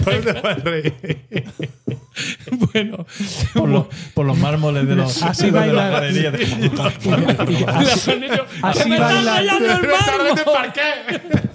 bailan, los caballos españoles. El arte del caballo Tiene unos español. surcos que parece, eso parece un tranvía. ¿Cómo allí. se nota que no está José Miguel, eh? Pues nos estamos nos estamos relajando. Sí, sí. Bueno, al Ah, final. no, no hemos criticado a José Miguel. No lo hemos cierto. criticado, pero es que no es criticable. No, no, perdona, es totalmente criticable. Ah, ¿Pero por qué? Porque sí, porque cualquiera que no viene A es ver, criticable. En Oh, mis ausencias no me criticáis. No, pero es que tú Bueno. no cuentas. Literalmente tú no cuentas. Bueno, al final se muere. Y, Como, como todos. y se muere. el Menos pobre, mal, el pobre, te falta decir el pobre. Y el pobre. Y le sucede Fernando VI. Que Fernando VI estaba muy bien, fue un rey muy equilibrado, mm, consiguió. Preparado. Pero está en esta sección. Cons- con lo cual, muy, muy equilibrado, ¿no? efectivamente. Consiguió equilibrar, digamos, la economía español- española. Joder, o sea, pues ya- ya no hizo vendría cosas bien. muy buenas en. Hizo muy, cosas muy buenas en América, restauró, restauró la flota de India, en fin, lo hizo súper bien. Estaba muy enamorada de Bárbara de Braganza, que era su mujer, que era portuguesa la mujer. Era, era feica. Bueno. Pero, no, Pero por lo visto era jampúa, o sea, esta era Estaba, jamona, carnes. estaba ahí, estaba Y- ternesca. y, y entonces estábamos muy enamorados los dos. Ah, qué bonito. Pero eh, lo malo es que en 1758 muere, fallece Bárbara de Braganza Ay, Dios. y a causa, a causa de un cáncer abdominal. Y, esto, y, entonces pobre Fernando entra en barrena, ya le, le vienen todos los males De la mentales, familia, sí. todo lo que tiene ahí guardado. Eh, Pobre. Empezó a que cogió la esa de como se murió su mujer, él creía que se iba a morir. Ya sea porque se ahogaba, ya sea porque se destrozaba por dentro, o sea, implosionaba, o bien porque iba a tener un accidente de, pues yo qué sé, se caía de un caballo, vaya usted a saber qué. Eh, eso a las tres, cuatro, cinco semanas de morirse su mujer. Eh, semanas después empieza a aparecer otros síntomas, como por ejemplo apatía, insomnio, abandono de la higiene personal, otro que no se lavaba, Otro Diógenes. y de las obligaciones religiosas. Estos dos eran muy, muy, muy, muy religiosos. Y claro, cuando vieron que Fernando ya no iba a misa, mm, sospecharon que no iba bien la cosa, porque el tío era muy de misa. A otro le daba por cazar, este le dio por ir a misa. Eh, vale, entonces empezó, a partir de ya que entró en Barrena, en un año, o sea, eso fue un año, lo que se, se conoce como el año sin rey, porque durante ese año se le fue la perola a Fernando, a Fernando VI y ya fue una detrás de otra. Entonces, eh, le dio por morder a la gente y fingir, o fingir que estaba muerto o que era un fantasma. Eh, corría y bailaba en ropa interior, este por lo menos llevaba ropa interior, no se quedaba desnudo. Y se reía, o bien se reía, o bien agredía a, su, a, su- a- los asistentes al servicio. Y se negaba a dormir en su cama, por lo cual lo que hacía era que cogía dos sillas, le hacían con dos sillas y un taburete, le hacían ahí una camilla para que, para que durmiera por las noches. Si a Felipe le calmaba a Farinelli, a Fernando le calmaba el opio. Se ponía hasta las trancas de opio. Y ya a finales del 58 recordamos que su mujer había muerto en Esto agosto. también le pasaba a Sherlock Holmes. Sí, usaba- sí, lo iba a comentar, pero no. ¿Es que no me ha dado tiempo? Recordamos que, bueno, recordamos, no, digo yo que su mujer murió en agosto de- de- del 58 y ya a finales del 58 eh, tuvo varios intentos de suicidio. De hecho, encima además como le zurraba la- al servicio, Carlos III le dijo que, estaba en Nápoles, o sea, su hermano, que era el rey de Nápoles, era Carlos IV de Nápoles, o Car- no, Carlos V de Nápoles, que se dijeron, le recomendó allí a la corte que se ejerciera violencia respetuosa. Ya, pero ¿cómo iba a ejercer violencia respetuosa una persona que te acaba de morder en la nariz, por ejemplo, que era muy habitual? El tío le cogió también con las narices. Bueno, al final, en 1659 eh, ya mm, cayó del todo, o sea, se quedó en la cama, perdió el habla y el 10 de agosto de a los 46 años de edad murió mm, justo, justo un año después de que muriera su mujer. Y yo ya he acabado. Ha sido rápido, ¿eh? No, Diego, espérate, no, no, no lo has preparado así tan repentino. Pues sí, es que se encamó, o sea, perdió el habla y perdió ya y ya totalmente murió. Bueno, vale, bien. ¿Qué quieres que te Pues diga? muy bien, pues ya está, muchas gracias. sí Muchas gracias, muchas gracias. Sí, murió. Los, en 50 años, tres locos tú padeció la corte Yo no española. sé cómo la BBC todavía ha hecho una serie sobre Sí, es verdad que luego, Sí, son muy dados Porque a eso. aquí no se va a hacer, pero Tú- la BBC la harían estupenda. luego Carlos III, normal. Cazaba y tal, pero normal. Carlos IV le dio por los relojes y tal, pero normal. Y luego, claro, Fernando VII le dio por mentir. Era un hijo de. Fernando VII, no, yo no diría que estaba zumbado. Era, No, no estaba era- era zumbado, un- era un. un déspota. Un, un- Era un- un mentiroso un mentiroso, compulsivo. sí. Mentiroso compulsivo. y un vendido, pero más allá de eso. Isabel II le dio por comer y. Y, fo- y, y follarse ahí, a Dios bendito ahí. Y de ahí le vino que, que Alfonso XII eh, Alfonsita. ese era follarín del bosque y se le pegó a su hijo, pero no se lo enseñó a él, porque su hijo, o sea, Fernando, digo, Alfonso XII murió, Bueno, pero se murió llevan en los antes, genes. antes de que naciera Alfonso Y Alfonso XIII solo hizo, so- solo fue el promotor del porno, ¿eh? Y Alfonso XIII era, vamos, era el, vamos. Y de esos barros, pues viene el campechano, que tampoco De aquellos una- polvos, estos lodos. de aquellos polvos, que mejor dicho, estos lodos. Y este, pues no, este parece más centrado, ¿no? Vamos. Este, ya con la edad que tiene, no Sí, parece que nos vaya a centrado. sorprender con ninguna. Y sabiendo que tiene todas las cámaras encima, pues. ¿Cómo que no? Y pues ya, yo, yo creo que un colofón, ¿no? Sí, magnífico. Ya está. No, he- no he Es contado, un repaso final. no he contado, pero voy a contar cómo murió Diógenes. Ah, ¿cómo murió Diógenes? Se comió un pulpo vivo Adiós. y se ahogó, claro. Claro, claro, lógicamente. Pues ya está. Muy bien. Pobrecito. Pues No he contado cómo murió Sherlock Holmes. nos vamos a quedar con la duda. Con Se esto tiró. hemos llegado al Esto final de este septuagésimo primer capítulo que esperamos hayáis encontrado gratificante y divertido. Gracias por el tiempo que habéis dedicado a escucharnos. Esperamos vuestros comentarios en Twitter, arroba romanoslocos y en Discord, emilcar.fm barra Discord. Mientras llega nuestro siguiente capítulo, seguramente el mes que viene, recibid todos un saludo y recordad que ante cualquier adversidad de la vida, lo mejor es tomarse un segundo para respirar profundamente y decir... ¡Están locos estos romanos! Lo hace bien el chico nuevo. El chico nuevo este lo hace bien. ¿Qué? Eres bueno. ¿Has pensado, has, pe- has pensado continuar en esto? No, pero yo qué sé, se te nota que tienes. Oye, que si quieres el puesto, aquí lo tienes, ¿eh?